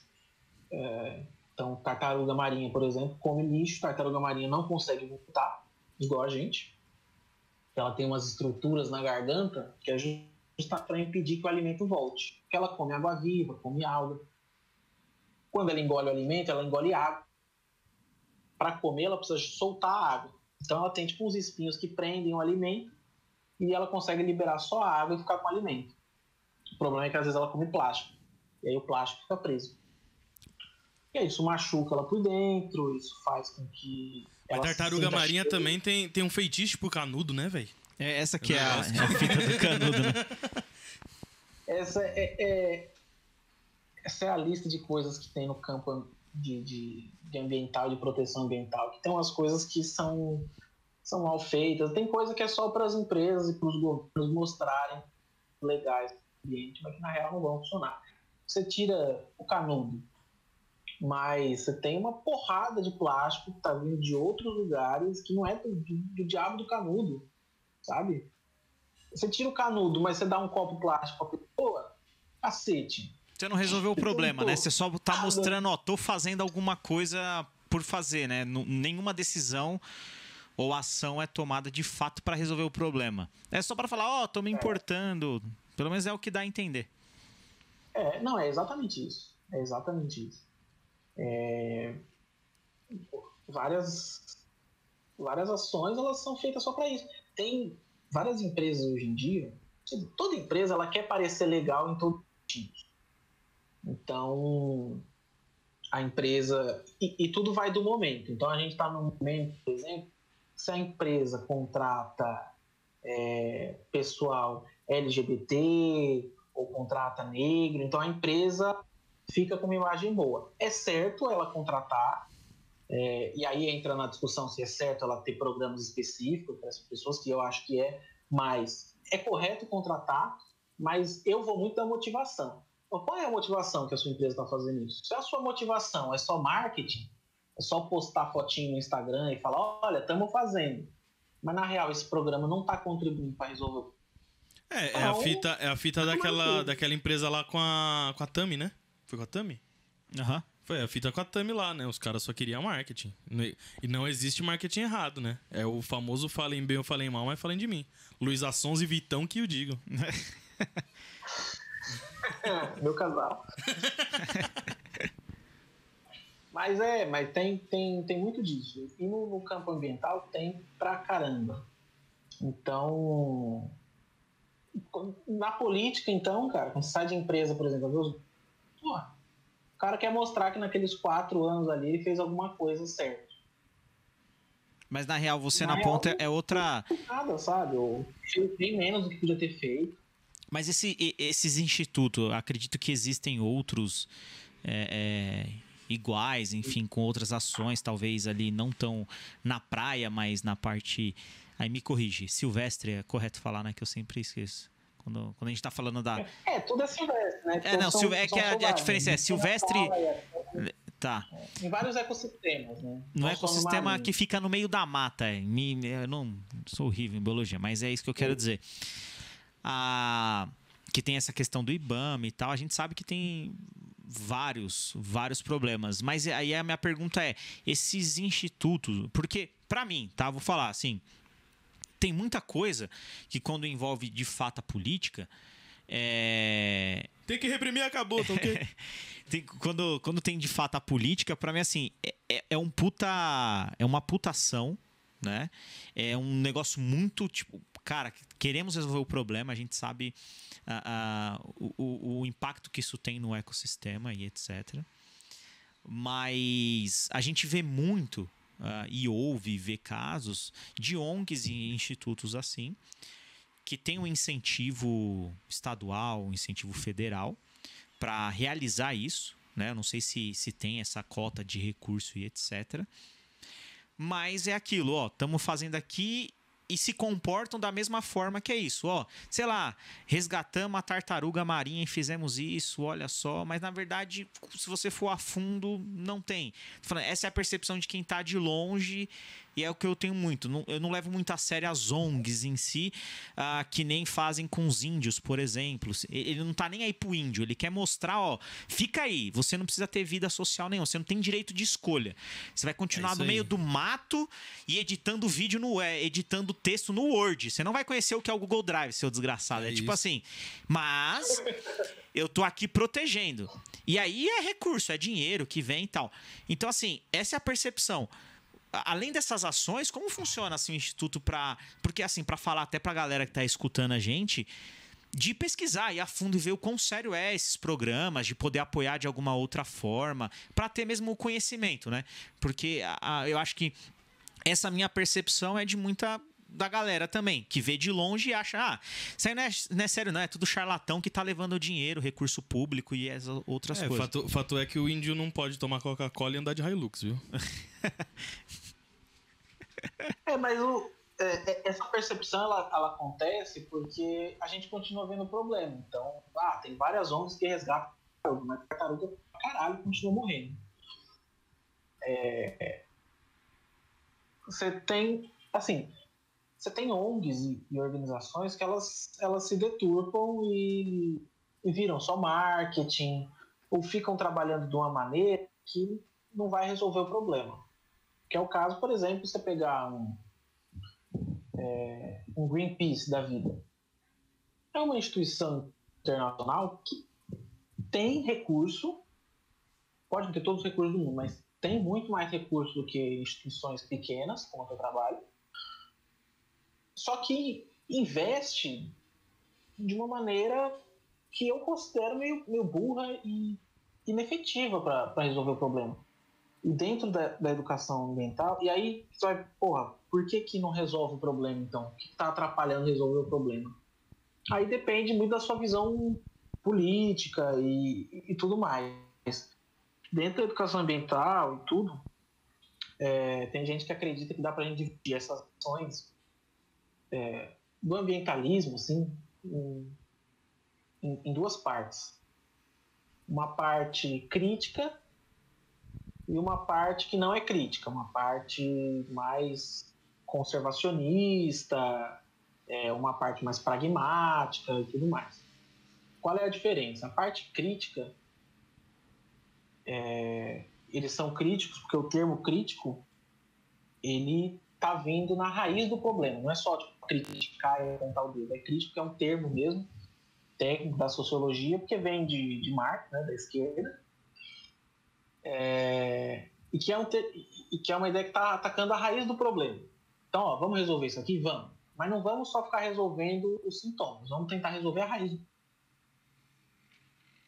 Tem ações que não resolvem a raiz do problema. Por exemplo, essas questões com plástico é, e outros poluentes e tal, mas o plástico, como exemplo. Você banir o canudinho não vai resolver. Ou igual o, o, a Apple, que deu a justificativa que não vai vir carregador no celular por causa do meio ambiente. Pô, é, não, é Não, mas, isso, mas, né? a que- mas a questão é que agora você paga pra eles poluírem pra você, né? Calma lá, calma Oh. lá. Ah, não é isso. É, Então tem isso. É, Eu acho que, mesmo que você não tenha essa opinião política de, de esquerda e tudo, mas eu acho que a diferença é se a, se a sua ação, se a ação dessa ONG, então, se quem está ouvindo, se vocês forem olhar uma ONG, tenta ver se ela está buscando atuar na raiz do problema ou não. Porque o resgate dos animais ele é importante, primeiro para salvar os que estão vivos, e segundo para gerar dados de pesquisa mesmo, para a gente entender em dados, em números, em fatos, por que, que os animais estão morrendo. Aí eu chego com números e falo, olha, é, 86% das tartarugas que pegou tinha, estoque, tinha plástico no intestino. 86% das tartarugas. Isso é um número, isso é o que dá base para legislação, é o que dá base para argumento. Então é importante fazer essa pesquisa. Mas também é importante a gente falar, pô, mas por que esse plástico foi para lá? Isso é você ir na raiz do problema. Aham. E eu, eu, eu falo disso porque é parte do meu trabalho como educador. É, é- é a gente ir na raiz do problema, não só informar essa parte. Olha, não, não joguem papel de bala no chão. Não, porra, por que, que tem tanto plástico nos oceanos? Entendi. É que tá vindo esse plástico? E assim, você, você trouxe esse ponto aí, você fala assim. eu- por isso mesmo que eu tô provocando isso. É, Uhum. Que é Quer pra render mim. a- bloco, né? Quer render bloco. pra alguém que trabalha na área, tá? E aí é, é- é meio que a nossa proposta aqui. Meu, dane-se, esquerda ou direita. A gente tem uma coisa que acontece, né? E, e isso é um fato. Beleza. Então, se a, se a gente for depender do mainstream, do Twitter e qualquer outra rede social que a gente for ver, por exemplo, tá pegando fogo na Amazônia ou na Mata Amazônica. As girafas Beleza? estão morrendo. É. Beleza. Aí você tem uma guerra política. Onde? É, essa é ótima, né? E teve, rolou. Mas assim, teve, teve. Aí, aí você vai ter guerra política, que quer- um quer tirar o governo e falar, ó, tá vendo, é culpa do Bolsonaro e tal. Mas é algo que ocorre, meu, há décadas a gente tá passando por isso. Mas beleza, é guerra política. Aí tem, de fato, deve ter nesse meio uma ONG que tá se preocupando mesmo. Porque é a nossa fauna aqui e tal. Então eu tô preocupando. Só que se a gente for olhar pra lá, qual é a percepção que eu vou ter, ó? Essa ONG aí tá nem aí, ela tá lá junto com, com a esquerda e estão querendo derrubar o governo. Mas não. Tem a ONG, ela tem um objetivo. E aí é, é tipo assim, é sair desse mainstream e achar que ONG não faz nada. E pra galera que tá ouvindo aqui, que é o que eu tô aprendendo, é ó, existe algo sério e tá sendo feito pra gente poder pesquisar e entender. Então, assim, você que tá tendo propriedade pra falar, que trabalha, é meio que isso, entende? Tipo, beleza, se eu for olhar pra isso, se eu for levar essa questão do viés político, eu nunca vou entender ao certo e não vou levar a sério um problema que é pra todo mundo, é incomum, é comum pra todo mundo, sabe? Então assim, essa é a minha visão. É, é que, é que assim. Como que eu vou falar isso sem sua. Ó. Provavelmente eu vou falar bosta de novo, né? Mas. É o, é o que me veio agora. Normal, né? Eu sou. sou uma máquina de falar merda, inclusive. É, Porque assim, eu não, não sei como é que funciona, tá? Mas eu vejo da seguinte forma. Por exemplo, hoje na política. Qual que é uma da- da- das formas de você mais ganhar voto hoje? Eu sou a favor dos LGBTs, eu sou a favor de, do- do- dos negros, eu sou a favor de não sei o que, eu sou a favor de não sei o que lá. E eles vão puxando essa galera pra acreditar, falar, ó, essa galera aí vai trampar por mim. E chegar lá, os caras tão cagando. Na maioria das vezes, não são todos. Mas a maioria só manda esse discurso pra ganhar voto. Chegar lá, ele não vai trampar pros outros, ele vai trampar pra ele mesmo. E ponto. O que eu vejo, agora você falando sobre ONG, tem ONG que vai na raiz e tem ONG que quer. que, que quer, assim, resolver superficialmente, vamos dizer assim, né? O que, o que, o que eu vejo. Posso estar falando merda, mas enfim. É, eu vejo da seguinte forma: existem ONGs que pensam. Ó, a gente precisa resolver o problema. Como é que resolve o problema? É assim? Vamos atrás. E existem ONGs que pensam assim: pô, se eu vou na raiz do problema e resolvo o problema, por que, que eu preciso da ONG depois que eu resolver o problema? Entendeu? Então, assim, fora isso, qual seria de fato o, o, o, trabalho da ONG se o problema foi, foi resolvido? Aí seria só monitorar para ver se não vai acontecer? Entendeu? Porque assim. Eu, se, se de fato existe um problema e tem ONGs que trabalham na raiz do problema e outras que não, talvez seja a questão a, a questão política, talvez seja a, a, questão do interesse próprio, mas fato é que a gente tá tomando tanta porrada, velho. Bra brasileiro sofre, mano. Tá ligado? Eu tô, e eu tô desacreditado desses bagulho faz muito tempo, tá ligado? Então, assim, cê, você com certeza vai saber melhor do que eu sobre essa questão. Eu tô, inclusive, como várias vezes, tirando informação da bunda. Mas eu Pra mim é, é, é, é dessa forma que eu tô pensando agora, tá ligado? Não, é. é... Assim, tem, tem muita ONG séria que trabalha acreditando. É óbvio, as ONGs têm viés, é, seu viés ideológico, seu viés político. Mas, assim, é, não tem nada que se faça que não tem. Todo mundo é um, é um ser político, acredita coisas. E a, sua ONG, você se reúne com a sua galera, acredita, pensa parecido com você e que pensa que vai resolver o problema dessa maneira. Bom. É... Então tem, tem muita ONG séria trabalhando para resolver o problema. No caso da minha, da que eu trabalho, por exemplo, é, lá juridicamente, ela não é mais uma ONG só.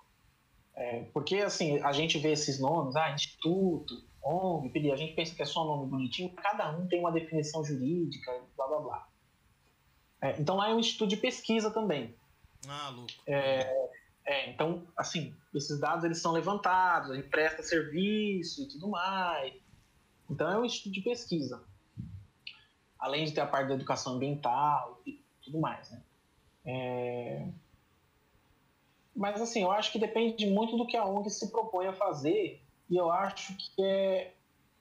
é às vezes eu paro para pensar que é, é, é, muito parecido com, com as igrejas, pensando no, no background que tem junto. Você tem igreja que tá séria ali, sabe? Tá fazendo qualquer centro religioso. Tá fazendo a coisa de maneira séria, de maneira correta é, seguindo aquilo que acredita realmente. Você tem cara que tá querendo ganhar o seu. Que tá querendo sabe? mudar a Bíblia, por certo, exemplo. Não mais nada, mas ele fala bem. Então ele é, vai abrir uma igreja. O problema é a gente condenar todas por causa de um, de um filho da puta. Perfeito. Não nego que tenha filha da puta e tenha gente filha da puta nas ondas. Mas. Até porque tem, tem é... esse tipo de gente tá em todo quanto é canto, né? Exatamente. É... E, e, não é muito difícil de você reconhecer gente assim, assim como não é difícil você reconhecer é, e de gente que é estelionatária, sabe? É, você vê, porque aí quando o caldo aperta, a pessoa desaparece. É, então, quando se trata de realmente estar tá junto, da, por exemplo, da comunidade que a, que a pessoa trabalha, se é uma ONG que trabalha com questões sociais, será que ela está junto da comunidade mesmo? Será que ela realmente está ajudando? O que, que aquela comunidade que ela está inserida acha dela? Se você levantar esses dados, você, você já tem tudo para dizer se a ONG é séria, sabe? Porque os trabalhos de qualquer ONG dão algum tipo de fruto. Pelos tipos de fruto da ONG, você vai ver se ela é séria ou não. É, então, se ela faz trabalhos sociais, quais os tipos de trabalho social que ela faz? Né? As pessoas que são atendidas são atendidas como? O que, que elas pensam dessas ONGs? Né? Então, esses são os caminhos para você identificar quem está trabalhando sério quem não está. Tem muita gente trabalhando sério e que acaba sendo, às vezes, colocado no barco nada. Esse é um problema. Então, por exemplo, é, é, você tem várias ONGs dessa, trabalha nessas regiões que estão sofrendo com as queimadas, você tem a SOS Pantanal, é, você tem a, a, a SOS Amazônia, você tem o, o projeto Amanduá, você tem vários que trabalham nessas regiões e que estão trabalhando sério. E você vê isso porque os caras estão lá. Porra, tá pegando fogo e o cara tá lá. É, ONG é organização não governamental, então disputa muitas vezes editais. A maioria não tem recurso. A gente está conversando com uma mesmo. A gente está desenrolando uma parceria entre o Biopesca e um projeto de uma escola de surf ali de Mongaguá. Mongaguá, cara, é, é uma cidade assim que o, o governo não dá atenção para as questões nem ambientais nem de educação. Então imagine uma ONG que está se prestando a tirar, por exemplo, as crianças que estariam na rua fazendo merda, ensinando surf, por várias razões, pela razão de, de, de lazer, pela razão do esporte, razão da uma ONG séria. Pô, para entrar na ONG a criança tem que estar tá indo bem na escola, tem acompanhamento, né? Fora as aulas de surf, tem outras aulas. Uma ONG séria. Os caras trabalham com serviço voluntário. Pô, aí você vê, e não é nem uma questão de ah, teologia da pobreza, para ser uma ONG séria tem que ser uma ONG fodida. Não. Pô, olha, olha o trabalho que o cara está desenvolvendo. Eu acho que para a gente definir se a ONG é séria ou não, a gente tem que ver os frutos e o percurso que o cara está tendo. Qual é que é o trabalho, o dia a dia do cara? Ele está sempre ali ou ele é igual aqueles políticos de 4 em 4 anos brota? Marina Silva. De 4 em 4 anos, é Marina Silva. É isso! Pô, velho. Não pode, sabe? Pô, legal, legal, né? Pra mim, eu mudei muito. Não meu, é, é minha opinião, mas tá abrindo mais os meus olhos, assim, é de, de enxergar de fato que existe, mas o que dá, não sei nem se é preguiça, né? Mas é que você tem que ir nessa informação. Então é mais você tomar a decisão, ó. Eu quero sair do, da manchete e pô, entrar na notícia e, e aí sim interpretar, ou quero continuar nisso, né? Então. Sim. É, é que é aquela fita, né? O que vai muito do que a gente vê noticiar. Geralmente o que a gente vê noticiar é, é mais essa uma, a ideologia política do tipo do que está acontecendo. A gente vê pouco as ONGs sérias de fato sendo noticiadas, tá ligado? E acho que isso também acaba formando uma opinião errada. Eu é, acho que é, no, no, final das contas é por detrás, você falou do Greenpeace, tem aquela mini, a menina lá, não tem nem, não é nem maior de idade ainda. Greta. É a Greta, é. Fizeram dela uma porta-voz do, do, dos caras e tal. Ah, mas aí é complicado, não, né, sim, velho? mas eu tô falando disso, porque é, é isso que eu tô falando. Politicamente falando, você vê que o cara quer, não quer nada. Então, é, sei lá, o Leonardo DiCaprio, é, fala, é, isso é a matéria lá que sai, né? Que ele é, investindo em ONG, que os caras foram ver lá, os caras tacaram fogo e etc. Sim. E aí, esse mainstream é que afasta. Então, tá bom, você tem uma ONG, aqui uma, o Manzi tá falando o seguinte, ó. Esse é o caminho. Vai lá, pesquisa, vê os frutos, beleza. O resto é. É que, é que o discurso dessa mina aí foi do. Ah, minha geração é a geração que vai salvar o mundo. A geração dela não sabe definir nem que gênero que é, velho. Oh, vai lavar umas louças, pelo amor de Deus. Não, é. Eu, eu, eu, eu concordo. Eu, é- eu concordo em partes, mas o, esse problema é que é, é, é, uma utopia qualquer pessoa da nossa geração e nós jovens achar que vai resolver o problema.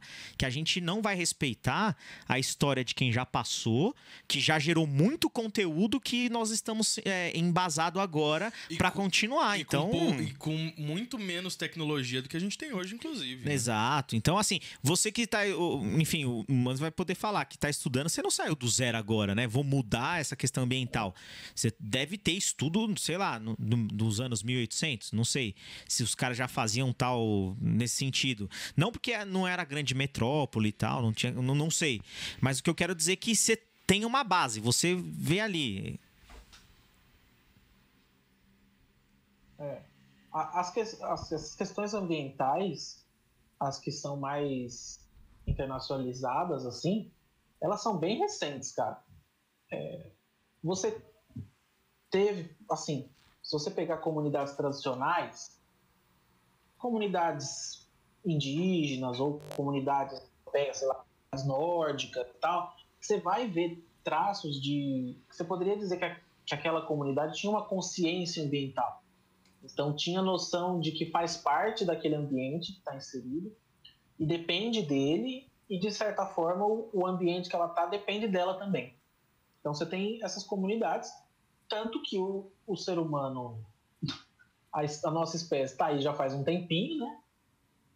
E o mundo não acabou. mas porque essas comunidades tinham mais essa consciência. O problema é que o, o nosso sistema político e econômico ele, ele gera na gente a, a ilusão é, contrária, de que a gente não faz parte disso, de que tudo é, de que e isso não é de hoje, não veio com a criação do capitalismo, é igual eu estava falando, isso é uma construção de séculos, né? Isso passa muito por uma visão, por exemplo, antropocêntrica, que o mundo gira em torno do homem e não gira em torno do homem. E a, a, a gente acha que isso é termo bonito. Quando você vê muitas atitudes que a gente toma, a gente toma porque no fundo a gente foi criado para pensar isso. Conscientemente, a gente nem precisa pensar nisso para agir dessa maneira, pensando que o, o, mundo gira em torno da nossa espécie, que a gente está aqui para explorar e para tomar conta de tudo e ponto. E que, que tiver que ser, foda-se, sabe? Outras comunidades não tinham essa visão.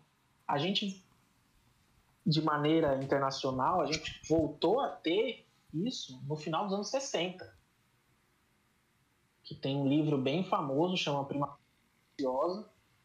que é de uma bióloga americana, Rachel, e que ela escreveu, ela tinha escrito alguns outros livros, mas ela escreveu esse Primavera Silenciosa, que ela falava das questões dos agrotóxicos nos Estados Unidos nos anos 60, em específico de um que chamava DDT, que é um, um, inseticida, um pesticida super tóxico, que na época os caras jogavam assim até em região urbana, sabe?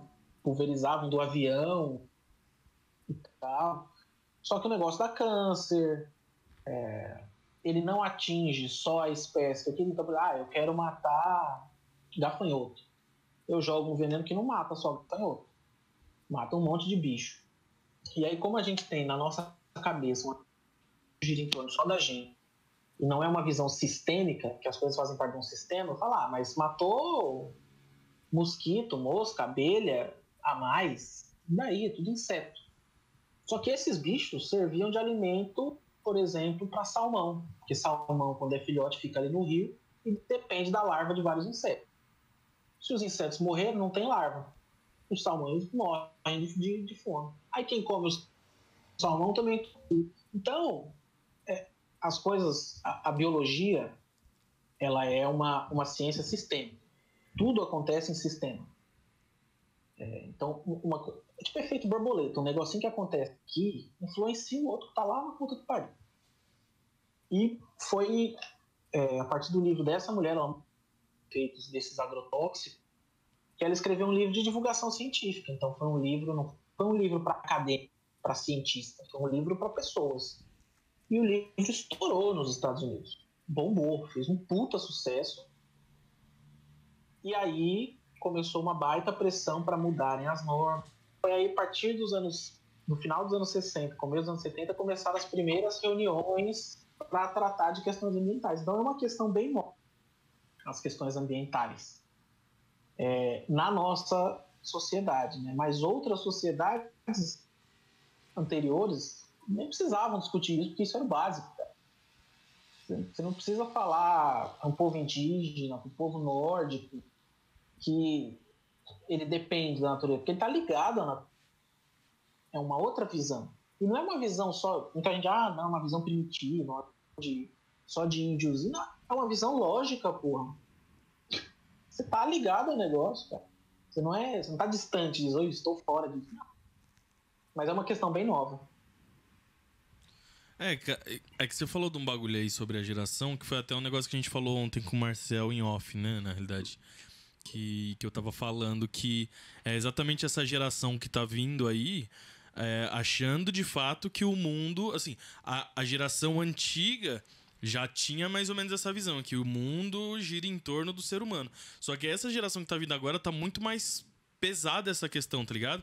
Porque, ah, se eu não quero, se eu não concordo, eu cancelo. E aí eu cancelo até que tal pessoa concorde com aquilo que eu quero que seja feito, tá ligado? Então, essa geração que tá vindo, tá vindo achando que o mundo tem que se adaptar à forma que ela pensa. E não ela se adaptar à forma que o mundo de fato é, tá ligado? Então, é tipo aquela, aquela história lá do, do, do Sheik, né? Que o Sheik fa, o- numa entrevista, o, o Sheik fala que ah, é, meu bisavô andou de camelo, meu pai andou de camelo, e como- conforme meu pai foi trampando, ele conseguiu dinheiro, e hoje eu ando de Ferrari. Aí o meu filho vai andar de Ferrari, o meu neto vai andar de Ferrari, mas o meu bisneto vai voltar a andar de camelo. Porque tempo difícil cria gente forte. Gente forte cria tempo fácil. Tempo fácil cria gente fraca. Gente fraca cria tempo difícil, tá ligado? É um sistema. Exatamente. Nossa, biologia, cara. É a Matrix. Nossa, mas tudo. E falando de. Falando de. P- p- Pode falar, mas pode falar. Mas é. é... é que eu- Opa, peraí que ele caiu. É, ele não vai voltar aqui. Caiu. Volta lindo. Pô, vou ter que fazer outro corte, velho. Isso aí vai.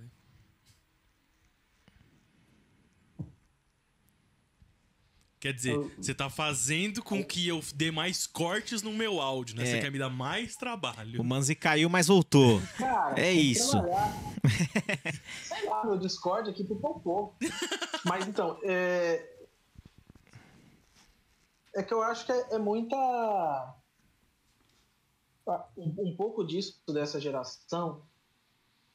É, que eu não sou tipo daqueles. Ainda não, talvez me torne, mas daqueles tiozão. Não, o tempo não era assim, não.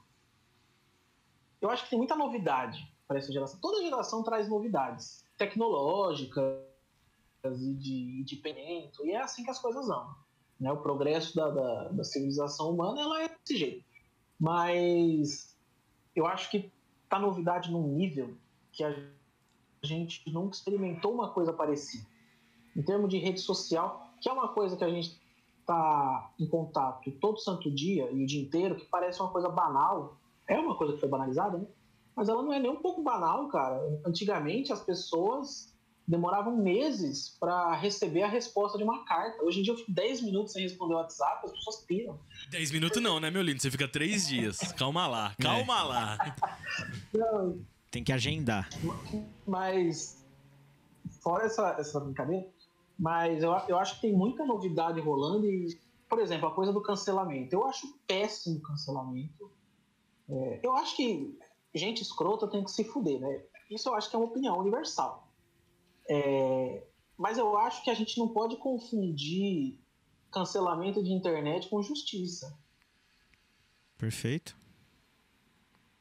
Porque isso é linchamento. Né? Eu acho que, assim, cometer um crime é ir na justiça. É questão de polícia, entendeu? É questão de, de, de poder judiciário. É, não é questão de, de. Ai, vou te cancelar. E às vezes cancela por, por, por razões que nem crimes são, sabe? É, então, mas eu acho que são coisas que a tecnologia trouxe pra gente, e infelizmente quando se trata de avanço tecnológico, a gente tá sempre um pé atrás, quando não são mais pés, sabe? Surge a rede social, aí a gente vai discutir a ética que a gente tem que ter dentro da rede social. Porque a gente não tá preparado para a tecnologia. Surge a internet, aí a gente vai, vai ver quais os problemas que ela traz. Só aí depois, a gente né? vai pensar. Então, Acho que as, essa geração está conhecendo esses problemas, sabe? A geração que a gente está vivendo está conhecendo esses problemas. as Tá? leis. Tem, tem As leis é difícil, né? As leis que nós temos hoje é bem. a- ainda é lá atrás. A sociedade, putz, muitas. Exato, Mas- mas é, eu- a mas eu acho- não tá preparada É. pra Mas, mas eu acho que é, é por isso que a nossa mentalidade é diferente também. Porque, querendo ou não, a gente foi a última geração que, que chegou é, é, num nível onde a gente, tipo, a gente não tinha internet e a gente se adaptou com a internet, tá ligado? Então é totalmente diferente. A- Na, na, vou, vou ser o tiozão do na minha época. Porque na minha época, uma criança, quando nascia, demorava uma semana pra abrir o olho. Hoje em dia, os malucos estão nascendo de olho aberto, tiozão. Tá É bem- entendendo? É a evolução de É. espécie. É adaptação, né? A gente tá tendo que, que se adaptar muito com isso. E até em questões que não são tecnológicas, né? É, não, com tudo. Assim, mano, falando de, Questões sociais e. é, falando de música, né? Que, a- que a gente nem acabou nem comentando, mas eu acho que é um assunto bem bacana. No, no- quando a gente conversou lá com o Rafa, é, ele falou um negócio que a gente falou muito, de música e tal, como, como tá sendo e tal, é, é, nesse mainstream. A gente que gosta muito de música, né? A gente é chato pra isso.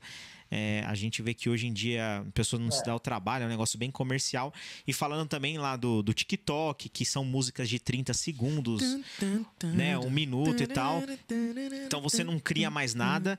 É, e, e aí é isso. A, a gente se adaptar para nós, é, a gente vê que na época, né, na nossa época ainda, a gente ia comprar o CD, ainda a gente pegou isso, né? De comprar o CD. Aí depois veio essas plataformas de stream, que hoje a gente tem acesso a tudo. Até aquele CD que a gente não conseguia, a gente tem, etc. tal. É, Mas a gente também passa por uma mudança nisso. Música. Pra gente, pô, é algo que você. Você é fã do quê? Do Dream Theater, né? Então é, é tipo assim, Dream Theater na veia, só ali os caras técnicos, um puta show chato. Assim, minha opinião, tá? Mas, Que cara chato, mano. Caralho. mas que hoje você não consegue. Inclusive, eles vão estar no, no Rock in Rio do ano que vem, né? Eu até te marquei lá no Facebook, no comentário lá, que já foi confirmado. Quando for mês que vem, ou ano que vem já no caso, né? Aí você responde lá o comentário que eu coloquei lá. Eu, eu gosto, Nossa, de, eu gosto de Queen. Eu não uso, cara. Na época da eleição do Bolsonaro, eu, eu excluí do Facebook, eu tava passando muita raiva. É. Só porque ele tirou o horário de verão, meu. Calma lá. Porra, meu, meu horário de verão. Nossa, eu odiava o horário de Mas, verão, velho. mas ah, inclusive na música tem muita mudança. Às vezes, eu fico. Vocês devem ter essa sensação também. Eu fico meio. Uma sensação de staff, assim, de, de, de cansaço, sabe? De, de rede social e. TikTok, por exemplo. Foi que eu tô viciado? Porque eu, é o meu momento de dar risada. Eu- meu TikTok, por exemplo, só pra dar risada. Só tem gente fazendo merda e falando merda. É pra dar risada. Só que chega uma hora que aquele monte de- gente com as musiquinhas de 15, 30 segundos e gritaria toda hora e tudo é ah, frenético. Puta, isso dá um, um, um cansaço. E isso volta lá no começo do nosso papo, quando vocês perguntaram por que, que às vezes eu, eu tenho as ideias de projeto e, e não, não dá em lugar nenhum. Porque às vezes eu fico cansado e meio frustrado assim pelas plataformas. Eu falo, caralho, só tem merda não, não sei se eu tô afim de lidar com isso, sabe? De entrar. Eu sei que a, que a gente tem que entrar com, com a nossa ideia original e, com- e etc. Mas é que às vezes dá um puta. Sei lá, eu sinto esse cansaço, assim, sabe? É, Porque é- tudo é, é- é muito igual. Você ouve a mesma. 20 pessoas fazendo a mesma dancinha da mesma música. Vai tomar no cu. É, mas é, mas é um, ba- é um bagulho que, assim, eu pelo menos, não sei no seu caso, mas, mas eu pelo menos, até aqui, enquanto a gente conversa, eu me cobro muito pra eu ser eu mesmo. E não um personagem daquilo que alguém que tá ouvindo queira que eu seja, tá ligado? Porque eu, eu, eu visualizo muito a questão do Lucas Neto, por exemplo, tá ligado? O, o, o Lucas Neto, pra mim, é, o- é o tipo maluco que. é- ele é o tipo. Como é que é aquele palhaço dos Simpsons? O Krusty, tá ligado? É o maluco que vai lá, brinca com as crianças e tá lá fazendo todo mundo. Aí fechou a cortina, ele senta no sofá, cata o baseado, pega o conhaque, vai tomar e fala merda, entendeu? Porque é um personagem e o maluco vai viver aquilo ali porque é aquilo ali que tá dando dinheiro e tá fazendo. E eu não quero, eu não quero ser esse tipo de pessoa. Não, que assim, Pra ele, tudo bem, e beleza.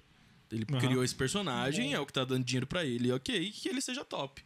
Só que assim, não, não é assim que eu me, me, me- visualizo, tá ligado? Eu não deixo de falar as coisas que eu penso, porque eu fico pensando, nossa, mas. E o family friendly? E, e, o que, que as pessoas vão pensar? E, tá ligado? Eu falo e. Porque sou eu, entendeu? É a minha essência daquilo que eu sou. Então eu me cobro muito nesse sentido. Aí, nesse sentido que você tá colocando, mas como que você vai se comunicar? E aí, tra trazendo desse ponto, Fê, é de tipo, de não ser um personagem, a gente ser aqui, ó, livrão, conversa de boteco, nós como amigos e tal, de trocar essa ideia ótimo, você tá chegando no seu público, vamos dizer assim, as pessoas, né? Sim. Você não deixa, beleza. É, e sendo você, porque isso é a melhor coisa. Se você começa a engajar em algo que você não é, vai ser, eu acho que esse sentimento do, do Manzi de tipo, cara, eu vou me cansar e não vai dar bom isso aqui. Porque até, até que ponto eu vou conseguir? Então é, é melhor já começar assim. Aí, nesse sentido, qual que é a sua, assim, por exemplo, Manzi, né, do, do, objetivo seu? Pô, eu tô com um projeto, aí eu tenho um projeto que é de educação ambiental, que lá atrás eu pensava só ensino médio e faculdade, porque aí eu consigo falar de um conteúdo melhor, mas aí eu me aprofundei mais, agora eu quero, pô, começar ali na, na base da educação, no, no, no fundamental. E onde que eles estão inseridos? Eles estão no TikTok, mano. Então, se você quer alcançar, é. talvez a gente não pode ser o xiita de tipo, tudo bem, a gente tem que é, tentar superar isso, porque não é algo para nós, mas você, como objetivo, você tem que alcançar essas crianças que estão lá. Então, como que você cria? Você tá dando risada, mas você tá vendo como cria esse conteúdo. Então, como é que eu chego fazendo um videozinho de 30 segundos e um minuto que vai viralizar para mostrar que as tartarugas elas estão morrendo por conta do plástico? Tipo assim, que coloca um nome aqui e tal. E aí você, pô, beleza. Isso dando resultado, talvez, olha, eu encontrei um caminho. Então, se a gente se fechar, vai ser algo que não é para nossa geração mesmo, que é esse negócio de insano. Porém, se eu tenho como objetivo alcançar, eu vou ter que ver. E aí é assim. E aí, sendo você uma pessoa que tem o conhecimento, gosta de compartilhar né, nessa questão do ensino e você vai ter que alcançar. E você acha que em sala de aula vai ser como? Né? A gente até conversou lá também com o Rafa da, da, da, da proposta dele lá da escola, da quanto que ele tem, e, e, e que essa geração, é, nós ainda vemos muito na educação, né? O coleguinha olhando para a cabeça do coleguinha e outro tal, e alguém na frente lecionando. E isso anos a fio e as coisas estão mudando. Então a tecnologia mudou. Então acho que você sendo você, que para levar a sério, levar essa questão de educação ambiental para que não chegue nessa staff, como o Fê falou, pô, eu não vou conseguir, eu sou eu, vou alcançar. Então, cara, é, é um puta desafio entender agora nessas novas tecnologias como que você vai levar falando as questões sérias e ambientais, mas que no fundo tá levando uma mensagem, né? É, é uma coisa é, é que às vezes meio com nojo às vezes, das redes sociais. Foi nesse sentido que eu falei. Mas, mas é, é, é isso mesmo. É, essa é a. Todo dia, assim, eu, eu penso. Porque eu quero começar alguma coisa logo nas redes sociais. E eu já tive várias ideias diferentes. Eu não coloquei nenhuma em prática. E algumas eu já abortei porque eram toscas. É, eu vejo direto você falando que ia é, criar conteúdo mas... pro Instagram, mas não rolou, né? O cara tem um roteiro de 35 páginas. É, um filme. Eu vou dirigir o novo Coringa. Mas. é, Por favor, se for, coloca o Hans Zimmer pra tocar. Que é, é, mas uma coisa que eu vejo que é, é boa, assim, pra, pra gente conseguir partir para conteúdos mais profundos é óbvio que no TikTok, no Instagram, isso não vai ser possível porque o jeito que a plataforma funciona é um jeito para ter coisa, pequenas pílulas, é coisinha curta, curta e rápido, sabe? É o jeito que a pessoa entrou ali para consumir dessa maneira. Mas às vezes é pelo, pela hipermídia, pela ideia de hipermídia, de você linkar uma mídia sua a outra. Então, de repente, você fisga a pessoa num TikTok que você fez, com alguma brincadeira, alguma curiosidade, sei lá, em 30 segundos. E aí a pessoa viu um, dois, três TikToks seu, ela gostou de você, e aí você tá ali divulgando, sei lá, o seu canal no YouTube, entendeu? Ou o, seu podcast. Porra, a gente fala que essa geração gosta de coisa curta, mas podcast está começando a bombar no Brasil. Ano passado e esse ano, cara, podcast é coisa longa pra cacete Não, isso daí é, é um formato coisa muito antigo, na 50 verdade. minutos pra frente. Não, longa ele quis dizer na duração É, do aqui no Brasil tá do começando a, a bombar agora, né? Aqui é, tem podcast tanto no mundo quanto aqui no Brasil já faz um tempo pra caramba. É, mas, assim, tá bombando, tá todo mundo. Agora sim tá bombando. Todo ano o pessoal fala: não, esse é o ano do podcast. Mas eu acho que, pelo menos o que eu percebi, eu observei, foi que 2020 cresceu muito, assim, os, podcasts. E, e podcast é uma coisa longa. Então, assim, tem espaço pra gente fazer coisas mais longas e mais profundas. É óbvio que também, ah, o podcast é longo, mas ele não pode, pode ser chato. Como uma aula, por exemplo, que a gente tem essa ideia que a aula é chata, né? Tipo, Mas depende de uma como ela é conduzida muito também, né? Formalzona, não pode ser isso também, que senão a pessoa não vai ficar ali uma hora ouvindo, 10 minutos ela tá dormindo, sabe? Ela vai ouvir pra dormir se ela tiver com insônia. Que eu espero que não aconteça isso com ninguém que tá ouvindo esse podcast. Não, não, não vai, velho. O papo foi. Eu foi... acho que o caminho é. é, eu, eu penso em fazer isso. O que acontece comigo às vezes é que eu penso, puta, como é que eu vou. É é justamente isso que você falou, Joe. Como é que eu vou falar desses assuntos que eu gosto, que eu quero falar? Aí às vezes eu vejo um jeito que as pessoas estão fazendo, que às vezes tá até legal, mas eu falo, puta, mas não é minha vibe eu fazer isso, cara. Pra pessoa tá ótimo, que ela continue fazendo, que ela é muito boa no que ela tá fazendo. Mas pra mim não dá. E aí às vezes eu me perco e assim, o, o que me atrapalhou bastante esse ano foi a falta de tempo. Porque esse negócio de trabalhar em casa é, é horrível às vezes. É bom porque você tá em casa, né? Mas é, às vezes você trabalha 10, 12 horas no dia sentado na porra da cadeira na frente do computador. Você vai ter tempo pra fazer outra coisa quando você precisa lavar a louça, você precisa cuidar dos gatos, você precisa, sabe? Sim. É outra Então, adaptação. O tempo me atrapalhou bastante. Mas eu penso bastante nessa questão de hipermídia. Boa. Mas, mas- mas, é, é, enfim, esse é o caminho, né? Você linkar o seu conteúdo e ficar levando lá pro seu conteúdo principal. Mas tem muita coisa. Nossa, demais, velho. Mas, Matheus, mano, muito obrigado pelo papo, velho. De verdade. É, Uma valeu. última por- questão, última questão. Questione. Arthur Duval, vamos questionar tudo.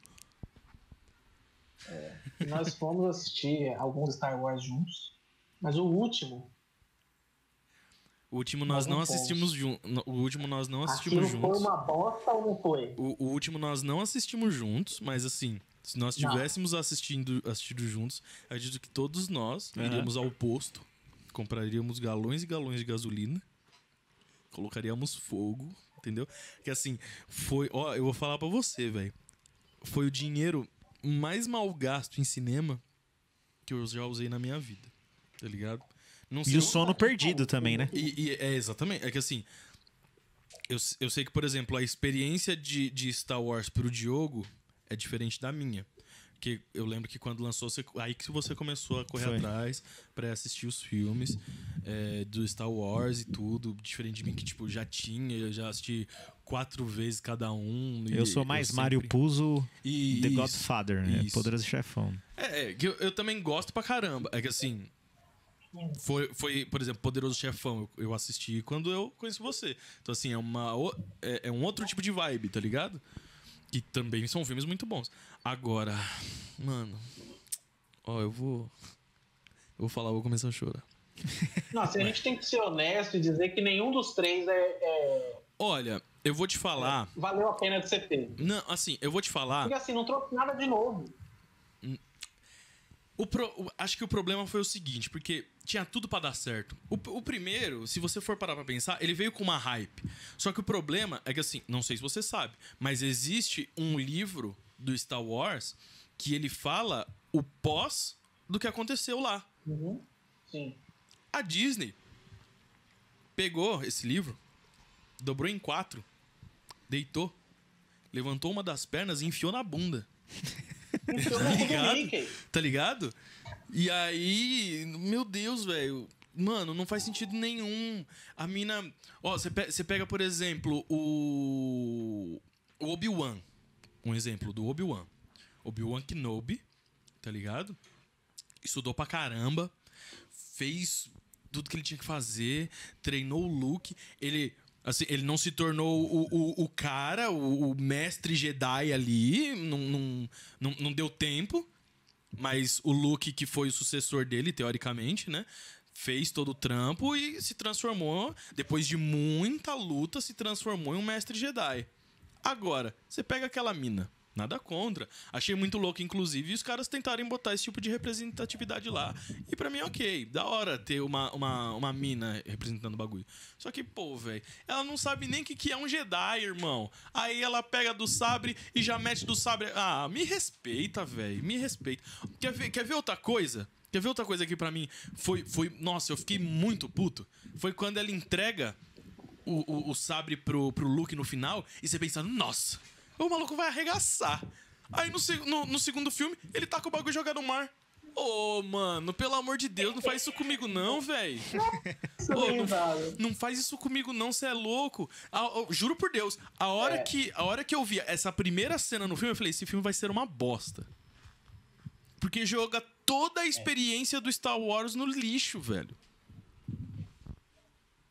É, eu, eu assim, eu, o primeiro filme, ele não é um filme ruim, ele é um filme legal. Mas assim, se você assistir o primeiro filme da trilogia original, o Uma Nova Esperança, o enredo é muito parecido, sabe? Sim. Ah, chega um noob lá que não sabe de porra nenhuma e ele é a Nova Esperança e aventurazinha, piriri, pororó.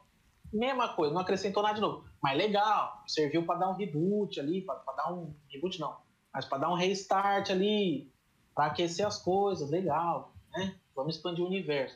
Aí o 2, cara, ai, Forçado. o 2 tem coisa demais. Eu acho que, que aí Sim. trocou o diretor, aí ele fez uma lambança. Foi, foi isso mesmo. Tem coisa ali que não dava, tá ali.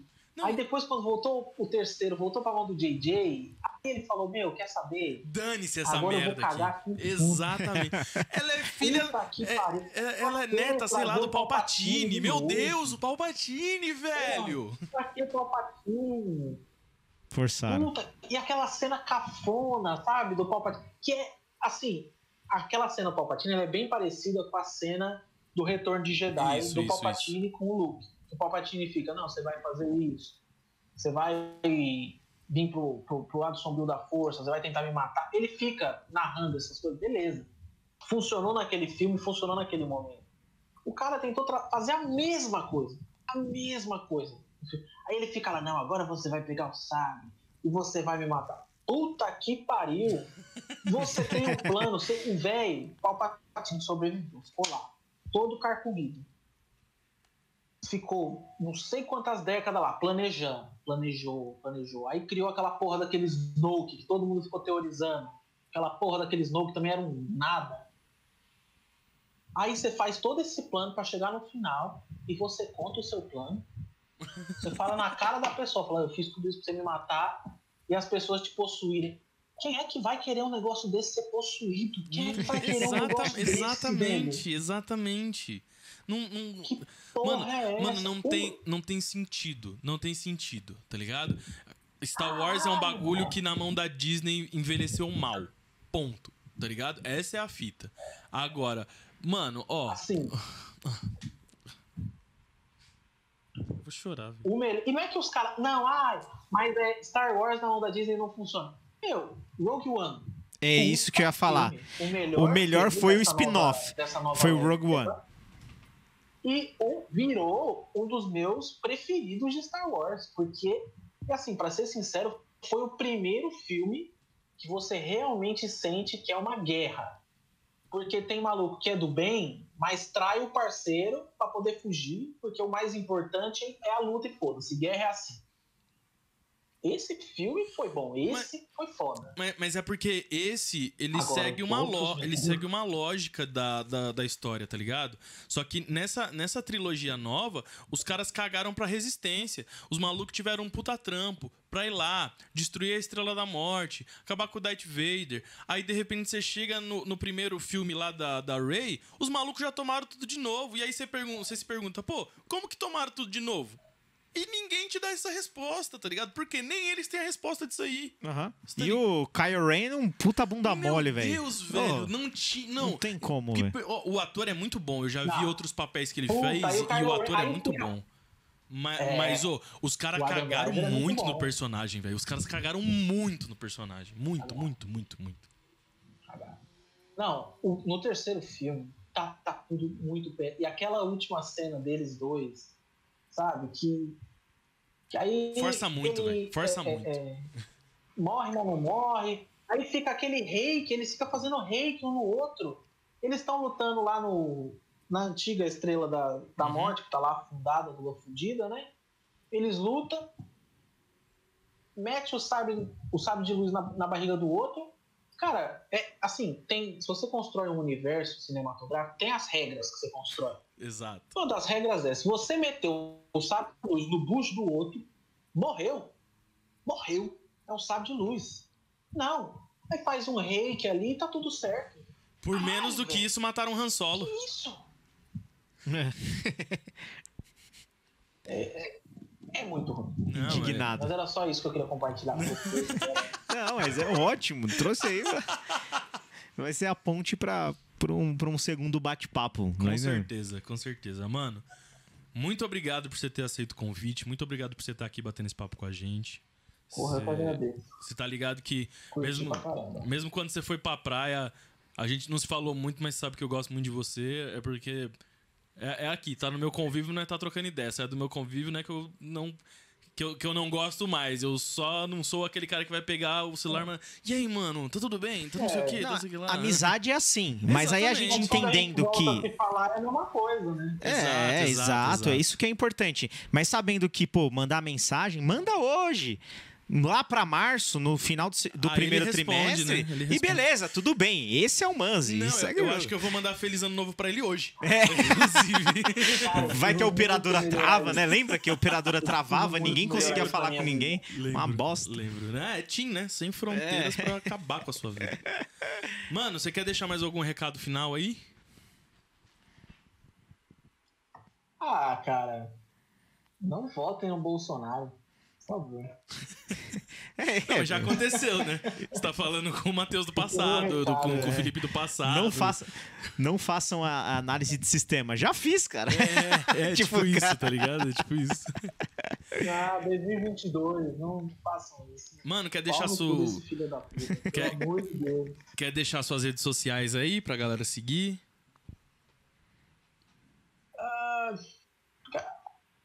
Olha, a única que eu posto alguma coisa hoje em dia, que vai ser mais útil para as pessoas me seguirem, é o arroba Matheus Manzi no Instagram. É a única que eu tô postando e provavelmente as coisas que eu tô planejando vão, vão sair lá. Boa.